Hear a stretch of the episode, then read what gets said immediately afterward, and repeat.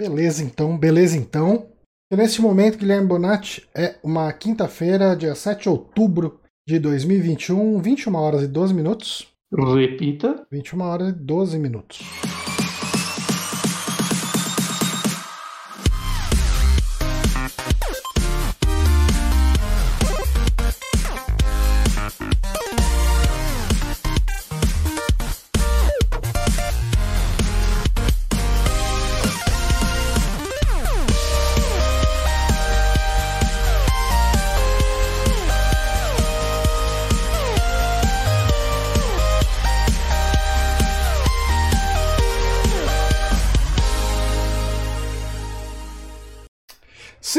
Estamos no ar para mais um Saco Podcast, começando os trabalhos do Amiibo Outubro. Eu sou Johnny Santos, estou aqui com o Guilherme Bonatti.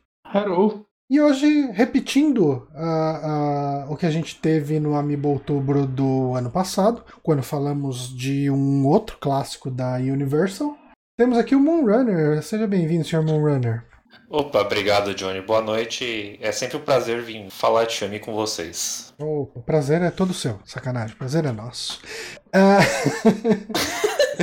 Sim, o, o, programa de hoje a gente vai falar sobre Frankensteins. Muitos Frankensteins. Né? O, o foco do programa aqui vai ser uh, três filminhos que pegamos. Pegamos aí o Frankenstein de 1931, da Universal. Pegamos também o A Noiva de Frankenstein, de 1935, também da Universal, e o Frankenstein de Mary Shelley, que é um filme de 1994 que ele veio mais ou menos na onda do Drácula de Bram Stoker de 92, né? Uhum. É, que ah, vamos recontar essa história só que sendo mais fiéis ao livro. É, é o, o, o, Coppola entrou nessa onda, né, nessa época. Uhum. É, mas se foi tratado com fidelidade é outra história. É, é, é, exato. Inclusive o Drácula é, é questionável, né?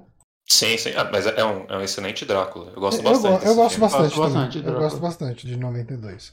Mas vamos na ordem. Vamos na, nessa ordem cronológica aí, né? Ah, é... só, só, só, uma pergunta. Hum. É, dado que o Frankenstein, a figura dele é muito, muito famosa, já tá na cultura pop desde que saiu o livro, depois com os filmes da Universal. Queria só perguntar para vocês qual foi o primeiro contato que vocês tiveram com, com a figura do monstro, assim. Ah, cara, Você consegue lembrar? É, eu, com, definitivamente foi o Frank da turma do Penadinho. Possível, mas o outro que me vem à cabeça era da, daquele. É a família Monstro? Aquele lá que é tipo a família ah, Os é, monstros. É, é, o Herman Monstro, né? Exato, com, com, com o maluco do do Cemitério Maldito, lá, o velho do Cemitério Maldito. Foi... eu, eu, eu lembro muito primeiro, do, assim. do coisa, do Frankenstein, que era um chefe do Zombies Ate My Neighbors, do Super Nintendo. E do tropeço da família Adams. Acho que foram as duas coisas que eu vi pela primeira vez, assim, lá nos anos 90. Ah, o tropeço é uma espécie de Frankenstein, né? É. Sim. Uhum. E, e, eu acho que assim, agora falando de filme do Frankenstein, o primeiro que eu vi foi o, o de 94. Ah, você já tinha visto ele antes? Já a gente conversa sobre isso quando chegar nele. Tá. eu tô, eu tô procurando. Ah, aqui, agora achei a janelinha certa aqui. É, mas assim, uh, o Frankenstein eu acho que é desses monstros talvez o que menos tenha despertado interesse em mim. Uh, assim, não que eu fosse um grande pesquisador de, de múmia, lobisomem e vampiro e tal, mas eu falava, ah, tá, esse cara é meio zumbizão gigante, e, é isso, eu nunca me interessei uh, lá pros lados da minha infância, né? Uhum. Uh, mas uh, eu acho que depois de ter lido o livro, principalmente, foi um. um eu fiquei, de certa forma, até obcecado um pouco pela história. Uhum. eu, eu acho que, assim, pensando nesses filmes, eu, eu não lembro qual foi exatamente a ordem, mas eu acho que a gente fez aquele vídeo do Drácula. E daí, para uhum. fazer o vídeo do Drácula, eu comprei. Foi antes de, fa de fazer o vídeo do Drácula, mas eu tinha comprado com esse intuito aquele box da, da Universal, né? Que uhum. tem. São oito filmes, se não me engano. Sim, oito filmes. É o mesmo que eu tenho. É. é o caixãozinho que você tem? Não, não, é uma caixinha meio normal, assim. Ah, sim, sim. É... O caixãozinho era tão legal. É, ele tem Drácula, Frankenstein, a noiva de Frankenstein, o fantasma da ópera, o homem invisível, o monstro da Lagoa Negra, lobisomem e a múmia. É. Não tenho mais do que o monstro. É um dos que eu mais queria, ver. É, eu tenho muita curiosidade, curiosidade de ver. Até porque o, o, a múmia é um filme que eu não gostei. Eu não vi a múmia, mas é. Você gosta da, de a múmia ou, ou Moonrunner? Olha, a múmia é um dos que eu ainda não vi. Ah, ok. Eu, eu, eu, achei. Esse, o Múmia e o The Wolfman eu também não vi. Então, o Wolfman já me falaram que é muito bom. Tipo, uhum. o, o, inclusive foi o Lucas Pires veio falar comigo falando: Ah, desses aí é um dos que eu mais gosto. Uh, e eu preciso ver, né? Eu tenho ele no box aqui. Eu ainda não vi. Do box eu só não vi ele e o Monstro da Lagoa Negra. Eu tô vendo conforme a gente grava, então, viu? Drácula, os dois Frankenstein e o Homem Invisível. Por enquanto, o que eu mais gostei é o Homem Invisível. Homem Invisível. Eu acho que o Homem Invisível é o que eu mais gosto de, dos que eu vi uhum. também. Uhum. É do, da, da, dos monstros clássicos, dos que eu vi, eu gosto muito do, do próprio Drácula, do Bela Lugosi. Uhum. Homem Invisível eu também gosto muito, porque ele, ele, é um filme muito caótico e é caótico para os tempos de hoje, né? O que, o que é muito surpreendente. Sim. Ele é uma lou, loucura. E o, A Noiva de Frankenstein, né? Eu acho que reassistindo agora o, os, dois, os dois filmes da Universal para o cast, eu gosto muito mais agora da Noiva de Frankenstein. É, é, bizarro que, tipo assim, eu considero Drácula um filme melhor do que Frankenstein, mas eu acho que eu achei Frankenstein melhor de assistir.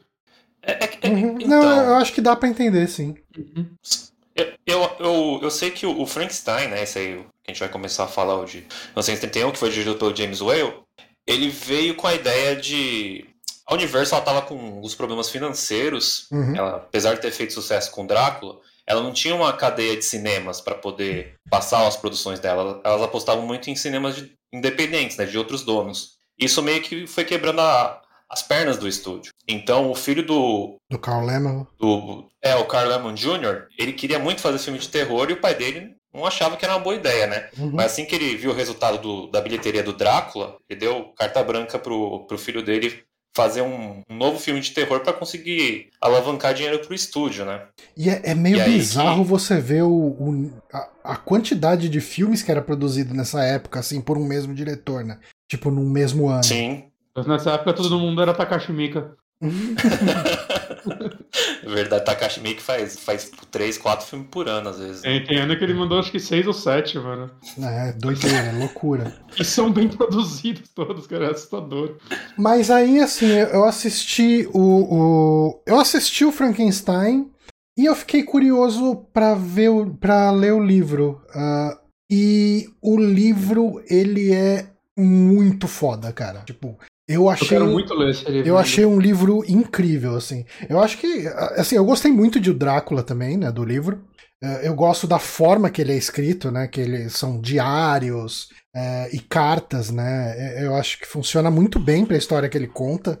É, só que uh, por causa dessa narrativa ser feita com, com cartas, às vezes ele cansa um pouco, né, cartas e diários. Tipo ler log de videogame, né? É. Tem uma hora que é um tá pouco interessante, isso. mas vai cansando, né? É, Uhum. por, por causa do, do estilo da escrita, né? Uhum. E o Frankenstein, é, eu acho que assim, isso dá pra ver muito pelo, pelo filme de 94, né? O, o Frankenstein, ele é o doutor Frankenstein, né, o doutor Victor Frankenstein, contando a história dele para um capitão num navio uh, que ele encontra em determinado Ah, é? momento. Sim. Não sabia. Sim. É, o, o, o- É, a estrutura é parecida do filme de 94, né? Uhum. E, e eu acho que, assim, uma das coisas que o livro faz excelente e nenhum dos filmes que eu vi conseguiu capturar isso, eu tô falando desses três filmes, mais aquele Frankenstein do, do Bernard Rose. Bernard Rose, o diretor do, do Candyman? Do Candyman. Isso. Eu gostei dele também, né? Eu gostei. Pode- Eu, eu gostei assisti mais. Que você indicou. Eu eu gostei mais do que o, o Frankenstein de Mary Shelley. Ah, sim, sim. Dá, dá, dá pra entender. Sim, eu não vi o- esse daí do, do diretor do Candyman, mas eu, eu, eu compreendo. A, É. a opinião do, do Murender sobre o de 94 já tá bem clara. Não, mas vamos, vamos, vamos pela ordem pra, pra não bagunçar É. o cast. E, e eu assisti esse final de semana o, o Jovem Frankenstein. que é do. Isso eu quero muito ver. Mel Brooks. É, do Mel Brooks. E o, o roteiro é do Mel Brooks com o, o Gene Wilder. E ele é legal, ele é divertido, cara. Tipo, é, é que assim, Uhum. ele tem um problema Hum. que. ah, assim, eu vi ele. Ele não tá disponível em nenhuma plataforma de streaming, nem pra alugar. Isso é um problema. É, então eu baixei Torrent e eu assisti com, com legenda de fã. Só que o humor do, do, Mel Brooks. do Mel Brooks, ele é muito focado em trocadilho. Muito focado em Hum. trocadilho. E, e os trocadilhos todos se perdiam com tradução literal da legenda de fã. Hum. Nossa, então- ah, ah, aí massa o filme, né? Mata o filme. Você precisa. Assim, eu uso. Eu costumo usar a legenda meio que de bengala, né? Tipo, perdi Uhum. alguma palavra, eu tô ali com a legenda, dou uma olhadinha e tal. Ah, ent- mas então, ele é um filme que eu não sei como funciona a tradução oficial dele. Se você conseguir um DVD, alguma coisa assim, né? Ah, mas o humor dele é totalmente de trocadilho, assim, totalmente. Tro... E são trocadilhos muito bons. São jogos de palavra, jogos de palavra muito bom. Tipo, o Igor dele é o Igor e, e é um cara vesgo, sabe? é, Que é, que é o Igor mais famoso, eu acho, do, dessas. ah, é bem, é bem provável porque o, o Igor do cinema é o personagem do Bela Lugosi, né? Nos filmes do Frankenstein mais pra frente ali. Eu acho que ele surgiu no Filho de Frankenstein, mas eu não tenho certeza. Ah, não, sim, sim. É que assim, eu digo que a gente fala, tem um cientista louco, ele tem um ajudante corcunda. A pessoa Uhum, vai falar, ah, uhum. o nome dele é Igor. É, o I... né? Ah, E sim. aí, se você vê no, aqui em 31, no Frankenstein do James Whale, o nome dele é Fritz, né? Fritz, sim. Então acho que o, É, o filme eu até do... estranhei isso. E ele não existe no livro, né? Esse Não. personagem. Não. Hum, Não, não, isso daí vem porque o só pra dar uma con- contextualizada, o filme do James Whale, ele ele é baseado numa peça de teatro, Hum. baseada no livro da, da Mary Shelley, né? Não, não, Que- não. que, por sinal- livro do, do Percy Shelley. É, Então, é, isso, isso é muito estranho, porque o Senhorita, de- senhorita de- Percy Shelley. a esposa, a esposa do, do Percy Shelley que escreveu, sabe? É, é muito louco. Parece que você tá falando que é o seu vizinho, Percy Shelley, que tem uma esposa que escreveu Frankenstein, sabe? Ah, a dona. É, é tipo como se chamasse, sei lá, a Ana de Dona Guilherme Bonatti. tipo, é muito É bizarro, muito- né? muito Tipo, e, e isso isso. tá lá no card do filme, né? Tipo, se- senhorita Percy Shelley. Parabéns pra E quem fez isso. mais. E ninguém nunca se deu o trabalho de arrumar, né? Não, preservação, vamos deixar isso aí. Ah, É que isso Mas- daí é- eu acho que hoje em dia não faz muito sentido mudar o crédito. Saca? É, tipo, vai pegar esse negativo desses filmes pra refazer essa cena, fica foda. Uhum. Ah, não, eu entendo. É que em tipo de imagem, 35, na noiva eles já mudaram, né? Mudaram, Então, isso que é uhum. engraçado, né? Tipo, em 31 eles colocaram a esposa do Percy e agora em 35 eles colocaram, não, Mary Shelley que escreveu o livro. Sim. Então, mas o, o filme de 31 ele é baseado numa peça de teatro, né? Até foi um, um trâmite bem grande para conseguir os direitos dessa peça. Uhum. E, e também ele, ele pega emprestado muito de um filme que é, acho que em inglês o nome é The Magician, que ele é, ele é praticamente um Frankenstein também. Ele tem as temáticas de uma narrativa de filme Frankenstein, só que ele envolve magia, né? É sobre um um cara muito baseado no Alistair Crowley, um tal de Hum. Oliver Haddo, um personagem de um livro em que ele tenta Acho que ele tenta fazer um ser humano perfeito também, mas Uhum. para isso ele envolve alquimia e sangue de virgem, sabe? Mas negócio- isso, isso então se aproxima mais do livro, né? Porque no livro, ah, me corrija se eu estiver errado, é, assim, toda essa estética elétrica do Frankenstein vem do filme de 31. E isso virou livro- daí pra frente. Uhum. O livro ele deixa muito vago a forma que o Frankenstein é feito, que o monstro, que a criatura é feita, né? Isso vai ser um problema nesse podcast, eu não posso ficar chamando o monstro de Frankenstein. É, é, E, e- e os- eu sinto que os títulos dos filmes a- ajudam a causar esse problema ainda. Totalmente. Sim, sim, total- com a certeza. noiva de Frankenstein. Tá, a noiva É, de Frankenstein é a Elizabeth. Mas, é, mas quando ele tá falando de, da forma que o, o Dr. Victor cria, né? Dr. Victor. Eu não sei Raios e Dr. trovões. Victor. Olha aí, ó. Não, cara, eu tô pensando em outro Dr. Victor, de um amigo Ah, nosso é minha- que participou do teste de fidelidade do João Kleber. E. e tinha e um outro amigo nosso que fez um papel ali no teste, ele, ele se identificava como Dr. Victor. Que, aliás, um dia a gente vai chamar esse cara pra conversar aqui no podcast. Talvez esse assunto surja, talvez não. Possivelmente não, mas Uh, enfim, mas é, é, principalmente o lance dos estudos é, do Dr. Victor Frankenstein do, do livro, ele, pelo menos a impressão que eu tive lendo, dava muito mais a, a, a impressão de ser alguma coisa de alquimia do que de elétrica e biologia. Por quê? Sempre que era, uh, sempre que ele falava com outros professores da universidade sobre os estudos dele, estudo de vida eterna, não sei o quê, os professores lá da universidade viravam falar: "Não, você não pode ficar se envolvendo com essas pseudociências. Aqui a gente estuda ciência de verdade, medicina Sim. e tal, e não essas coisas de alquimia e blá blá blá". Então, o, o monstro, a criatura do do Frankenstein no no livro, para mim era uma criatura meio que de alquimia e quase magia, sabe? Sim, sim. É, então, mas eles, eles se baseiam bastante nesse The Magician, que é um filme de 1926. Não foi o primeiro que utilizou narrativas com estruturas assim que lembram Frankenstein, né? Teve filme, vários filmes mudos que abordaram uhum. essa questão de, de criatura e criador. Mas é, eles se basearam bastante porque é daí que vem o Corcunda, né? O ajudante uhum. Corcunda do, do Oliver Rado foi, foi parar depois aí no Fritz do James Whale, né? Uhum. Então é algo que. E, aliás, o, o, o Fritz, né? Eu acho. Cara, é, é, o, é o mesmo ator que faz o, o, o cara doido lá do, do Drácula. Ah, é o mesmo ator? É o mesmo ator. Eu acho esse cara fantástico fazendo esses papéis de louco. Porque tem o, o ajudante meio corcunda, meio zoado no Noiva de Frankenstein, ele não é. não chega nem perto do. Não. Do cara. Sim, do, sim. Do, do Mas a noiva tem a, tem a véia do Homem Invisível, que é a... fantástica. Exato. É, a mesma, é realmente a mesma atriz. Né?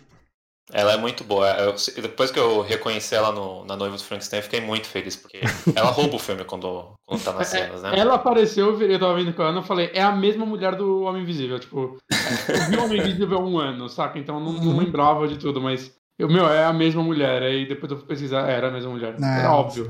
Ela é muito, muito boa. Mas, assim, esse filme, o Frankenstein de 1931, ele é um, ele tem muita liberdade em relação ao livro original, como o, o, o Drácula tem também, né?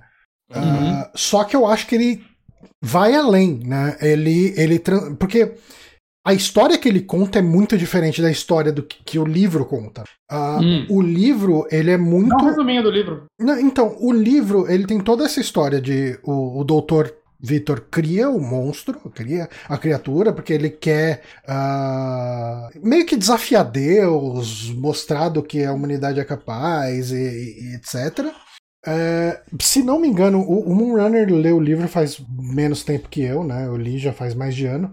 Uh, Terminei hoje. É, eu, eu, acho que no livro não tem nada dele querer, tipo, dele ter uma, uma questão para reverter a morte por causa de um trauma com a mãe ou algo do tipo. Eu não lembro hum, disso. Não, a mãe acho que ela morre de febre vermelha.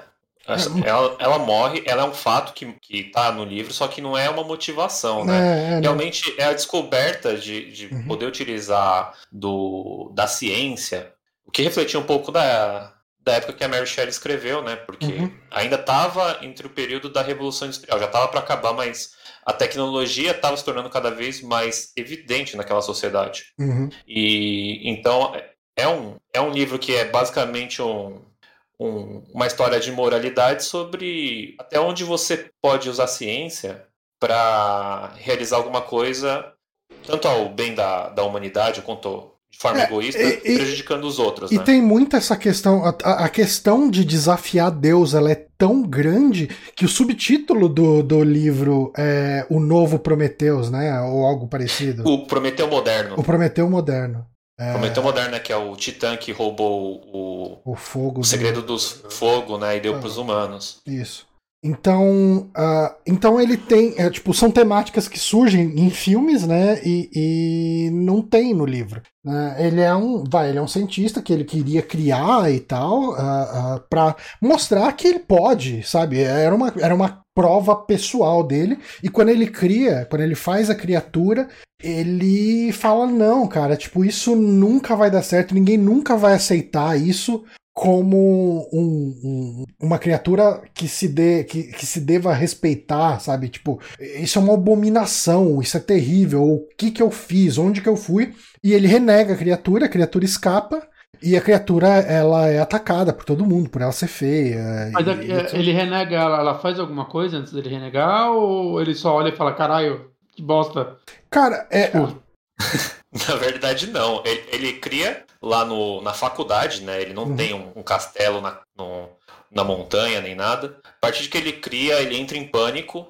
Com, é igual, é igual a- 94, então, nesse ponto. S- Sim, sim. E ele- a partir disso ele entra em pânico e ele sai de lá. Ele foge lá do Sim, Não, mas no, laboratório. no livro, como se deve esperar, é muito melhor construído isso. Não, não, porque- to- totalmente. Porque se fosse pior, o livro ia ser uma. Deixa pra lá.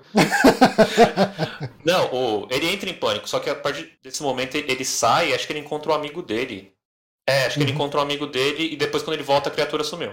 Uhum. E- Sim. mas ele fica assombrado, ele começa a ficar assombrado porque ele, ele sabe do que ele criou. Tem até um momento que- em que ele começa a duvidar de si mesmo, assim, da própria sanidade, se, se ele realmente criou aquela, Legal. aquele monstro ou se. É, Foi se, tudo se uma foi imaginação um dele, né? sonho, alguma coisa do tipo. E a partir desse dúvida, momento, dúvida. a criatura, ela. ah, pode falar. Ah, eu só quero saber. No livro, ele. Ele explica, tipo, a motivação da criatura ser a mistura de vários humanos e não só, tipo, pega esse corpo e reanima ele? Não, Então, então. é que assim, não- não, não é de reanimar, né? Isso, isso é uma coisa que a gente pensa muito porque a, a imagem que a gente tem do Frankenstein é de um corpo cheio de cicatriz, um corpo morto. Uhum. Mas Uhum. ele, ele, ele utilizou só matéria para poder criar vida. Ele não tá reanimando, ele não, ele não tá com o objetivo de reanimar uma pessoa que morreu. Não, mas ele, Então- ele, pe- mas ele pega pedaços de pessoas Sim, sim. Ele diferentes. rouba o necrotério do, E, do- da faculdade lá. E tem muita questão, isso é uma coisa que é explicada no livro, que ele procura corpos grandes para ser mais fácil dele manipular, tipo, dele conseguir Sim. mexer a- ali dentro. Então, por isso que o Frankenstein, que o monstro, né, que a criatura é sempre co- é, é sempre retratada como um monstro grande, um humano grande, uma, uma coisa grande. E- Então, era para ele poder, tipo, fuçar os, os pedaços ali dentro, os órgãos, ele conseguir mexer. E ele também, é o monstro do, no livro, ele é hiper habilidoso, né? Tem uma cena que ele corre pela floresta numa velocidade sobre-humana, ele não Uhum. é truculento que nem o Boris Karloff no, nos Isso. filmes de 31 e 35. E, e daí tem toda uma questão, né? A, a história do livro é. A gente tem esse primeiro momento. Ah, uma coisa que tem no livro que os filmes também não abordam tanto é toda a relação familiar do Frankenstein. Né, toda a questão Sim. da Elizabeth, a, a criada, a- o pai, a É, relação é. com o pai dele. A Elizabeth é mais complicado para os dias de hoje, né? É, porque é uma Porque irmã. É, é uma irmã adotiva. adotiva dele, tipo, é filha Ah, adotiva igual tal. no filme. É, sim. É, isso E- é, eu achei. Ah, para! Metade do filme eu quero querendo comer irmã, para! Pois é. É verdade. Mas isso, isso vem do livro, sim. Hum, E, e aí, assim, nessa fuga da criatura, ela acaba encontrando uma família eh, ali que ele vai olhando de longe, sabe? Ele vai observando a rotina dessa família que tem um homem cego, né? E tem uma a esposa. Eu acho que a, a mulher, o marido e o pai da, da menina, que é esse homem cego. Eu não lembro se tinha mais gente na casa. Se, se eu não me engano, acho que tinha criança também. É, eu não, Dentro, não né? lembro. Mas enfim. Ah, só só uma, uma coisa que vale comentar é que o, o basicamente o Victor Frankenstein no livro ele está contando para esse capitão que o que ele o que ele fez com a ciência, né, para esse capitão desistir da empreitada dele de chegar ao Polo Norte, né? Aham. Porque ele está arriscando a própria tripulação dele no navio para porque ele quer porque quer chegar no Polo Norte que lá tem uma passagem, né? Uhum. Então, o Victor conta essa história sobre a, a criação monstruosa dele, meio que pro capitão dissuadir, desistir da ideia, né? Uhum. Então, tem, tem isso. E, e o livro, ele é uma loucura, porque é o capitão contando em cartas sobre ter conhecido o Victor Frankenstein para a irmã. E aí o Frankenstein conta o Victor Frankenstein conta a história dele criando o um monstro e no meio da história dele criando o um monstro ele conta que o monstro ficou observando a família que foi que contou para ele é, um dia que eles se encontraram. Em algum momento dessa história que não é dito, o, o, o, o monstro ficou um tempo batendo um papo com o Frankenstein contando tudo que ele fez, né? Porque Sim. Não, não, não, isso, isso, isso é comentado quando o Frankenstein volta lá para a família dele, ele um dia ele tá atordoado por conta do Acho que ainda era desaparecimento do irmão mais novo. Uhum. E aí ele vai na floresta e lá uma, a, ele vê um barco chegando. E quando esse barco chega, uma, alguma criatura enorme começa a correr em direção a ele e ele vê que é, que é um monstro. Uhum. E o uhum. monstro conta que, onde ele teve todo esse tempo, porque. Ah, sim, não, é, então... tem, tem todo momento, verdade. Uhum. Tem todo momento do, do, da criatura contando o que ela fez. Inclusive Até toda então, essa parte. Mas essa parte do da, da família é o monstro contando pro Frankenstein. Sim. Sim, sim é exatamente isso mesmo. É. E essa cena só vai estar tá na noiva, né? Ele sim. não tá no filme original. Não tá no filme original. Sim. É. E depois no de 94. E ele, cara, essa parte é um miolo grande na história, porque é nesse momento que o monstro descobre o que é ser humano. Tipo, é, é minha, pra mim é a melhor cena da noiva, inclusive. Sim, é, eu também acho. Eu também acho. E foi inclusive por isso que eu gostei mais de A Noiva do que do Frankenstein uh, na primeira vez que assisti. Uhum. E daí, assim, tem todo esse arco de, de que o, a criatura fica observando como essa família interage entre si e ele consegue uma oportunidade para ir lá e, e, conversar com o pai cego porque tipo ele tá sozinho naquele momento e eles criam um laço, criam amizade ali. Uhum. Só que daí, quando chega lá o marido e a esposa, eles falam: Ah, sai daqui, sua criatura, não sei o que e tal.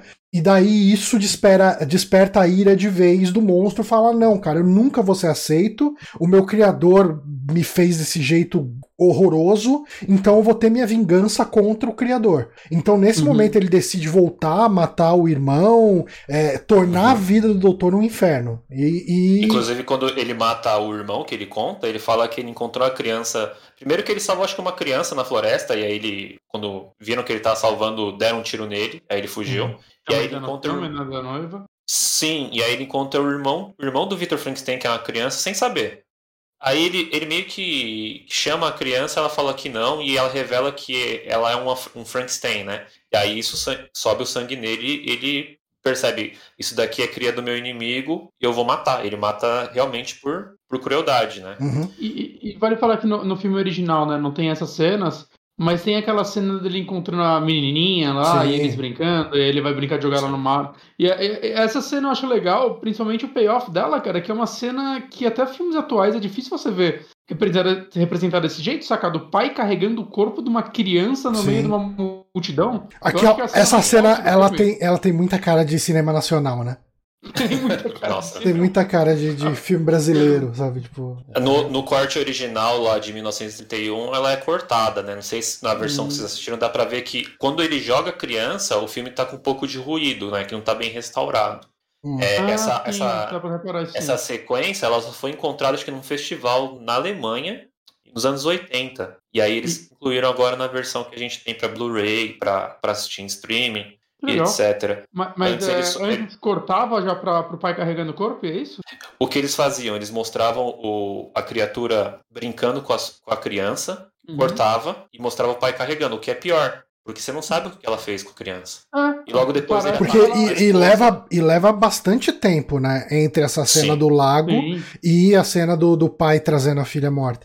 Porque eu acho que essa é uma cena legal, porque mostra que a criatura não tem maldade, né? Ela matou ah, a criança. Uhum. Mas foi tipo, porque, cara, assim, se o Frankenstein não tivesse abandonado ele, isso não teria acontecido. Uhum. Não, é, é, uma sequência.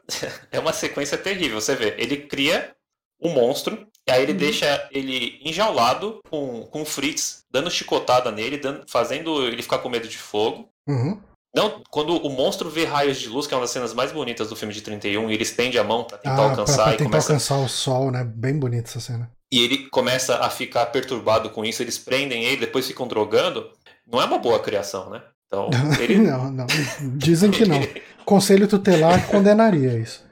E, então é, é muito descaso, assim. Eu acho que. Eu não sei se isso é proposital no filme, mas é muito empático o olhar que eu tive com o monstro. Porque, apesar deles fazerem aquele comentário de que o cérebro dele é de um criminoso, que o cérebro de criminoso é anormal, Então, em teoria, você deveria entender que a, a criação ela já está fadada a ser ruim.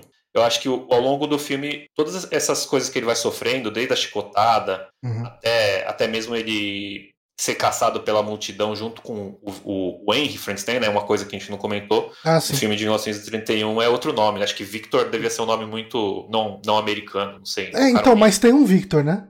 O, o, o Victor é o talarico que tá atrás da, da esposa do, da noiva do Frankenstein. tem uma hora que ele mandou, por você eu ia até o inferno, hein? É, É, não, o cara é eu- muito talaricão ali, velho. O cara tá lá, é o personagem pra ser o talarico. Total. O cara fala, ó, é, é, é, e eu nessas carnes aí, hein, não sei o que e tal. Eu falo, não, tipo, meu negócio é com Frankenstein. Nossa, é, real- é realmente. É, meu negócio é com meu irmão adotivo, ela fala. Aí, No, no filme eles não são irmãos, né? No primeiro. isso nunca, nunca é citado. É, não nem é primeiro, citado, nem não é citado. Código. Código Reis não ia deixar isso nem fudendo. e dessa vez, ia dar- pela primeira vez, ia dar razão pra essa bosta de, de lei de censura. É, o, o, o primeiro filme de 31, ele não tava. O Código Reis ainda não tava na ativa, né? Ele só Não, entra em ativa em de- 1930. Não foi em 1930.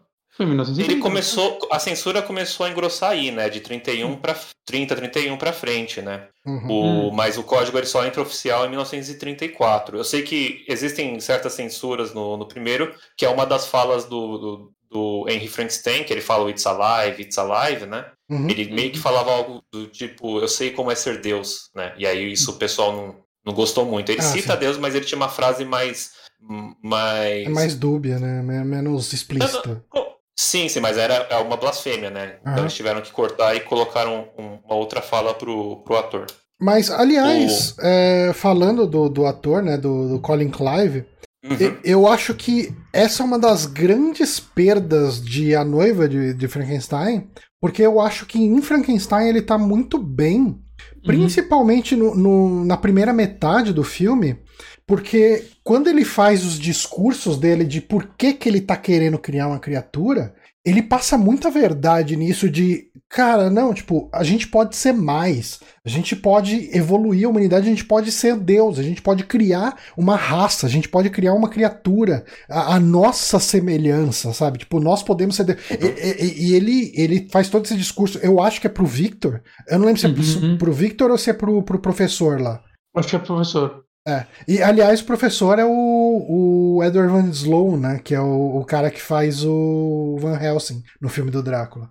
Era tudo a mesma patatinha fazendo tudo, né? Ah, não, sim, sim. É tipo É, filme de super-herói hoje em dia, que É, os faz mesmo Marvel, cara. DC, aí faz uns É, filminhos é B. Globo Filmes, né? Tem Leandro É. Hassum, tem Didi. tem- Mas a Universal, ela tinha um seu jeito de produzir filme e também o diretor o James Whale, ele trouxe muito do elenco que ele trabalhou nos outros filmes, né? Ele Sim. já tinha feito um filme, acho que de guerra pra É, Universal. parece que ele fazia parte filmes de guerra, né? É, Era um. Nessa época. ah, Pré-Segunda Guerra Mundial, mas bem pré, né? Ah, é, tinha muito romance de Primeira Guerra. Tipo, Sim, é- era uma sim. Trend de na né? Hum. E, e era- nessa época também era muito normal. Nessa época, até acho que, sei lá, os anos 60, 70 talvez, era muito normal os atores terem contrato com o estúdio, né? Então esse Aham. ator trabalha com a Universal. Ele não trabalha. É muito parecido com o Brasil hoje em dia, né? Tipo, você é um ator da Globo.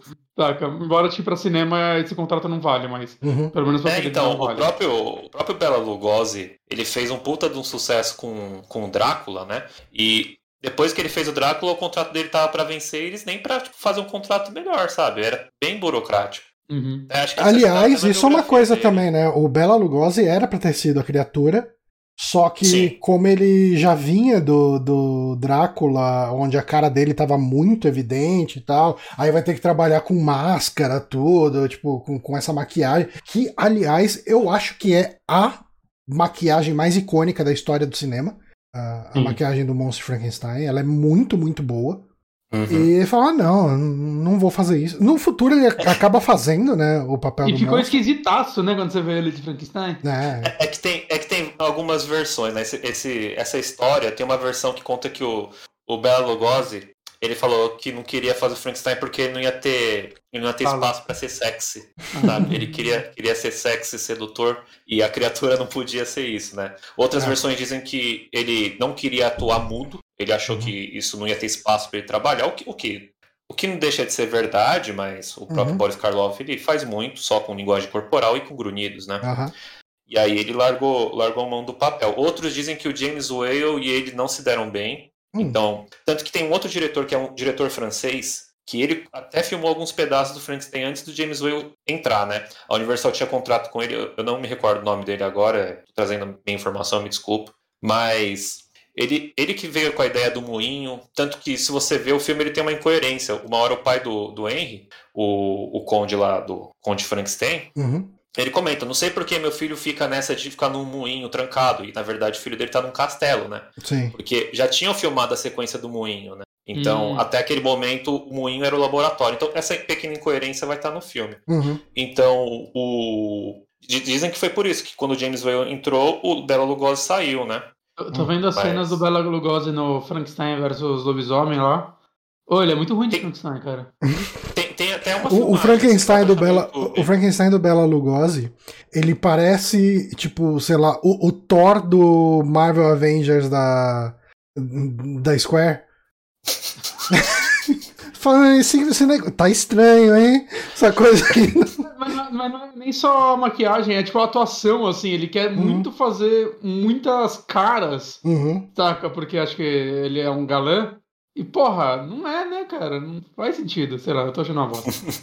Desculpa, O, já o, o Boris Karloff, ele, tinha- ele fazia alguns filmes assim, sempre com o papel do vilão, né? Uhum. E foi meio que até uma aposta pra ele de interpretar uma, uma criatura monstruosa que era algo novo. Ele ficou até com medo de, de ser taxado de monstro. E também, depois que ele terminou a maquiagem, ele falou: ah, quero ver se alguém vai me reconhecer depois dessa maquiagem, né? Tanto que o crédito inicial tá escrito o monstro e não tem o nome, né? Tem uma É, interrogação. Verdade, Interrogação. verdade. Eu, eu até comentei isso com a Ana também. Eu, caramba, que da hora. Não, não acredito. Tipo, não que da hora, mas dá pra entender, sabe? Parece que eles queriam fazer mistério de quem era a criatura. Sim, sim, porque no final do filme escreve, né, Carlo, Boris Sim, Karloff. sim, sim. né, Tipo, na- nos, nos créditos finais.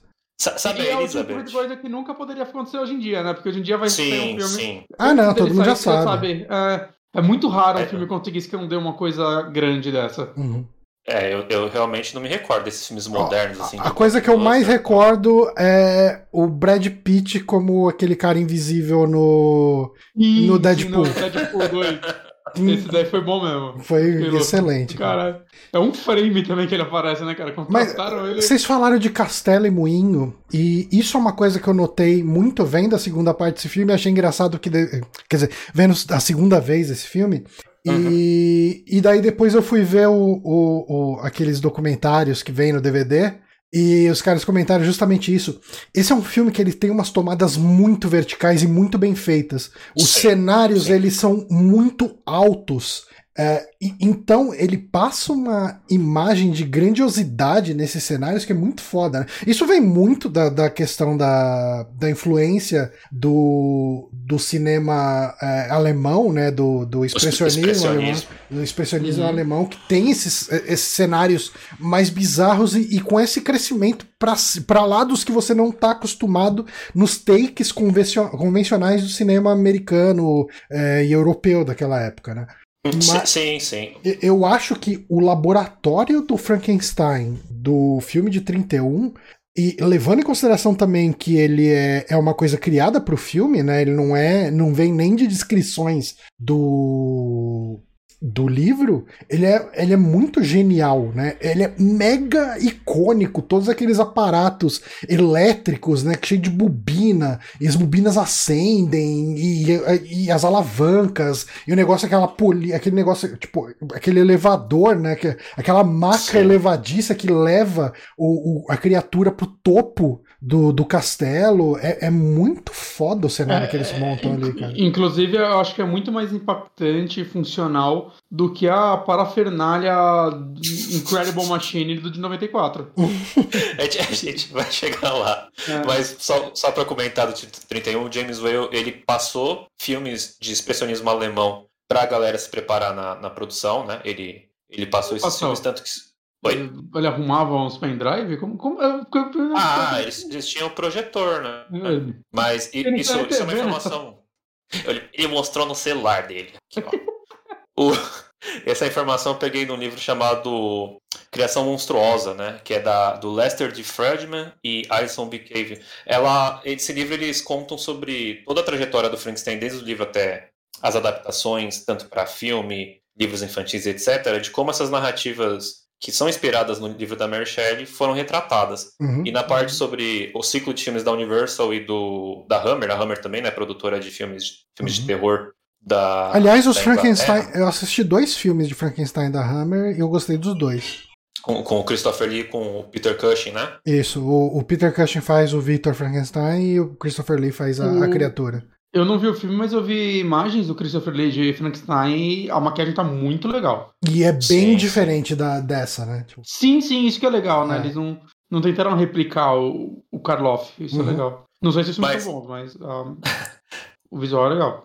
Mas então, eu não sei como, mas é uma informação que eu tirei do livro de que ele realmente passou filmes de expressionismo alemão. Uhum. uhum. É, então, tanto que você vê muitas, muitas tomadas, assim, muitos planos do, do primeiro e também da noiva, em que você tem uma valorização muito grande de cenários altos, né? Que é Uhum. aquelas, aquele cenário que não parece ser realista, e sim ele é todo distorcido, né? Sim. O, as sombras, aquela escadaria tortuosa, aquelas sombras enormes das pessoas andando pelo castelo. Aham. Então tudo isso vem do expressionismo alemão, que ele, ele foi feito de uma forma que ele era totalmente o oposto do cinema dos Estados Unidos, mas depois foi incorporado tanto pelos filmes da Universal e depois por produções de filme noir, que valorizavam muito a distorção de sombras, né? Uhum. para poder passar um sentimento. Então, eles devem muito do, do cinema do expressionismo alemão, e eu acho que só enriquece, né? Porque eu, eu assisti o Drácula faz um, faz um tempinho, mas eu não lembro dele ter tantas, tantos planos em que ele valorizava tanto a sombra e também É, cenários não. distorcidos. Não, nisso eu acho que Nosferatu trabalha bem melhor do que o Drácula de 31. Sim, sim, sim, sim. O, o, o cenário do cemitério no começo, com aquelas cruzes enormes, aqueles anjos caídos. O que, eu- o que eu acho muito curioso também é como o Victor Frankenstein. Eu não sei, o Victor não. O Henry. Frankenstein. ele pega uma pá, a primeira pá com terra, ele joga no anjo da morte. Eu Aham. não sei se foi proposital, mas Eu, eu eu, demais, porque eu, eu- me, me chamou bem a atenção também essa cena. faz um barulhão e ele joga assim, né? É como, não sei se é alguma coisa que eles queriam deixar, mas eu gosto muito desse, É, desse plano. Pra mim teve um simbolismo também aí, tipo, ele desprezando o anjo da morte, né? Tipo, porque ele vai criar vida, então é, é, tipo, Uhum. quando ele Acho vai. sentido, tem. Não, não É. parece sem, é, sem querer, não. E, aliás, gosto. esses cenários, né? Tanto esse cenário do cemitério na primeira cena do filme, quanto o cenário das montanhas finais ali, é, eu acho que são cenários muito legais, assim, muito visualmente impressionantes, porque claramente aquilo é um set, né? Tipo, Uhum. ah, aquilo não é um horizonte de verdade, tipo, é uma Sim. tela ali atrás que tá tendo as nuvens e tal. Só que ao mesmo tempo tem uma iluminação muito interessante, então o, o reflexo daquela luz, o ray tracing, né? o reflexo daquela luz ali no resto do cenário dá um aspecto diferente, né? Tipo, é, é de- você vê que claramente não é real, mas não é, é- não é aquela coisa só falsa barata, tipo cenário de Chaves. É, é, é um cenário interessante, visualmente interessante, sabe? Tipo, com Mas, mas o assim, efeito que cenários aquela em luz. set, eu tenho até saudades um pouquinho disso. Eu acho, eu acho que hoje em dia eles são muito mais interessantes do que alguns fundos verdes que a gente vê Sim. em filmes. Ah, Sim. com certeza. Uhum. E ó, Com vou falar, é, um diretor que faz isso muito bem, ou fez pelo menos no seu auge, que eu acho que dá um pouco mais de porrada do que merece, era o Tim Burton. Uhum. Ah, não, totalmente. Ele, ele bebe muito de expressionismo alemão, né? Tá- é, Uhum. E é dá clássico discutido ele- Universal também, eu acho. se ele usa aquilo só por estética ou se ele quer realmente comentar, né? Uhum. Mas Ah, o não, próprio, assim, o próprio Tim. Burton, ele fez um filme Frankenstein, que é o Edward Monte Tesoura, né? Você tem lá Sim. um, um o Vicente Preço lá, fazendo a, O a papel criatura... dele, né? Sim, ele, ele- até parece que ele morreu no set, né? Porque no filme ele tão infarto e cai. Eu adoro o Vicente Preço, mas ele tá, coitado, tá velhinho já, né? Uhum. E, e sim, ele, ele fazia cenários incríveis. Até mesmo com, com CGI safado, ele, ele trabalhava bem lá no Marte Ataca e tal. Não, e até no- nos filmes em stop motion você vê que eles têm uma estética que tenta remeter Uhum. muito a esses clássicos. Eu, acho, eu não acho que é Eu, eu acho que é com certeza uma coisa que ele era fã e trabalhou nisso. Uhum. Ah, ah, sim, sim. O... Então, eu acho que isso o Frankenstein só, só fez pra. Ele... Essas coisas que ele conseguiu com o cenário, tanto com a, a maquiagem lá do, do Jack Pierce, que fez aquela cabeça quadrada muito anormal, que dá uma estranheza até hoje do Boris Karloff, né? Inclusive o, o, Jack Pierce, ele chegou e falou, ó, oh, eu fui lá numa cirurgia e eu sei como é que eles transplantam um cérebro, né? O pessoal não ligou muito, falou, ó, quando a gente for fazer isso daqui, a gente tem que fazer a cabeça quadrada. Aí o pessoal perguntou, mas por quê? Ah, porque é, é assim que é uma cabeça que fica com um cérebro que é muito maior do que o crânio, né? Então, o pessoal, e... tá bom, você quer fazer isso? E ele falam que ele era meio excentricão e tal, a atriz que fez a Elizabeth. Não sei se é a atriz que fez a Elizabeth nesse ou na, na noiva, né? São duas atrizes diferentes. É meio que, tipo, não, não gostava de ficar perto dele, não, assim, ela. Falou que ele era um cara muito esquisito, muito, ele era muito artistazinho, então a galera tinha que chegar, você não podia, tipo, dar bom dia para ele, você tinha que esperar ele falar com você para você poder falar com ele. Cara, é um louco do caralho, né? Olha bem agora. Muitas horas trabalhando em cima do Boris Karloff, pra ele se maquiar, acho que eram umas 3, 4 horas. Fora um monte de hora que o Boris Karloff tinha que ficar maquiado, com aquela. A gente não falou da roupa também, que ela tem um enchimento para ele parecer mais alto, né? Ele tem uhum. botas não, enormes, cara, inclusive. O, o, é, é, bizarro. O Boris. cara, Bonatti, não sei se você viu meu tweet, mas você Eu sabe vi. qual que é a altura do Boris Karloff, cara? O Boris Karloff tem 1,80m, cara. 1,80m. É um gigante, mas... Tipo, o, o, Boris Karloff tem 10 centímetros a mais que eu. É, é, é, é, ridículo, cara. E assim, ele é muito maior do que qualquer outro personagem ali. Uhum. Né? É, é, muito bizarro isso. Eu falo, porra, todo mundo era não nessa porra desse filme. Peter Jackson pegou essa, essa técnica pro Senhor dos Anéis, mano. Fazer o Gandalf gigante perto do Frodo. Perto dos Hobbits. É. Mas o, o, Boris Karloff, juntando tudo isso da maquiagem, fora as horas filmando, ele, ele foi um dos primeiros atores, assim, entre aspas, ativistas, para conseguir mais direitos para para os atores em si, né? Porque é uma situação muito complicada de trabalhar. Hoje o filme, o filme, porra, o filme tem 90 anos, a gente está falando dele hoje, mas Imagina você ficar lá todas essas horas com uma maquiagem que demorava para ser feita, depois ter que filmar um cenário que devia ser quente, né? Uhum. Com aquela roupa, a parafernália toda. Então, Não, a maquiagem a... do, do, do, Franken, do monstro, né? Do, do Boris uhum. Karloff, uhum. ela tem uma parada no, que fica na pálpebra. Tipo, ela Sim. tem um, uns pedaços de massa que é colada no olho dele, para ficar parecendo aquele olho meio cansado. Cara, e uhum. só isso já deve ser cansativo pra cacete, cara. Sim. Ele sim. deve enxergar mal usando essa porra. Sim. Inclusive, o, dizem que o James Whale, né, uma das histórias que contam é que ele escolheu o Boris Karloff pra, muito por causa do rosto dele. O rosto dele é um. É bem angular, normal, né? Bem quadrado. É angular. Né? Sim, e quem, quem conta isso até o próprio. Já faleceu também, mas era o marido do James Whale, né? Uhum. E o Boris Karloff conta que ele colocou a melhor roupa, melhor, assim, melhor terno que ele tinha. Ele foi todo bonitão para falar com, com, o diretor e, e, ele pensando que ia pegar um papel de, de gente, assim, ele pegou o papel de monstro, né? Ele fala, nossa, eu me produzi todo e, eu tenho que ser uma pessoa feia aqui, né? que imagem será que eu faço? Com gravata borboleta, ele seria candidato a James Bond hoje. Cara, o, uma, uma forma legal de ver o Boris Karloff diferente do monstro é nesse filme da múmia, né? Ele é a uhum. múmia também. E, uhum. e lá ele fala bastante, e é sempre com. Tipo, ele é bem eloquente, sabe? Tipo, é, é, é, é, é um exercício interessante. Hum. Mário Bava, né? Mário Bava, o Black Sabbath. Ah, eu assisti esse filme. Você assistiu? Assisti. É, que ele, que ele é o. Ele participa de um dos contos e ele é o host, né? É do, da parada, bem legal. Sim, inclusive isso me lembrou que o, o Gil 31 começa com um apresentador, né? Falando, olha, gente, a gente passar um filme. Que é justamente o, o, Justamente o Edward Van Sloan, né? E, e assim, dá para entender, né, também por que, que tinha isso, porque a gente tá. Esse filme saiu em 31. Então, a, a cabeça das pessoas da audiência Sim. tava de um jeito. O pessoal tava muito tenso porque é um filme que saiu muito próximo da Grande Depressão de 1929. É, então, é uh, assim, filmes de terror não eram uma coisa nessa época. Então, Sim. por mais que ele seja um filme bem levinho pra gente ver, ele é bem sossegado de ver, assim, muito, muito sossegado.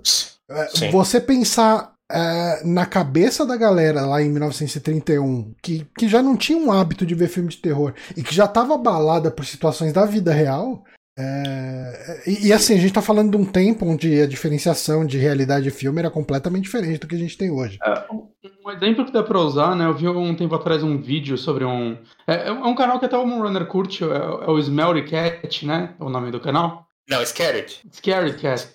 E ele fez um vídeo sobre jumpscare, né? Sobre se jumpscares são realmente tão ruins e coisa do tipo, né? Tipo, são. Só quero deixar isso claro.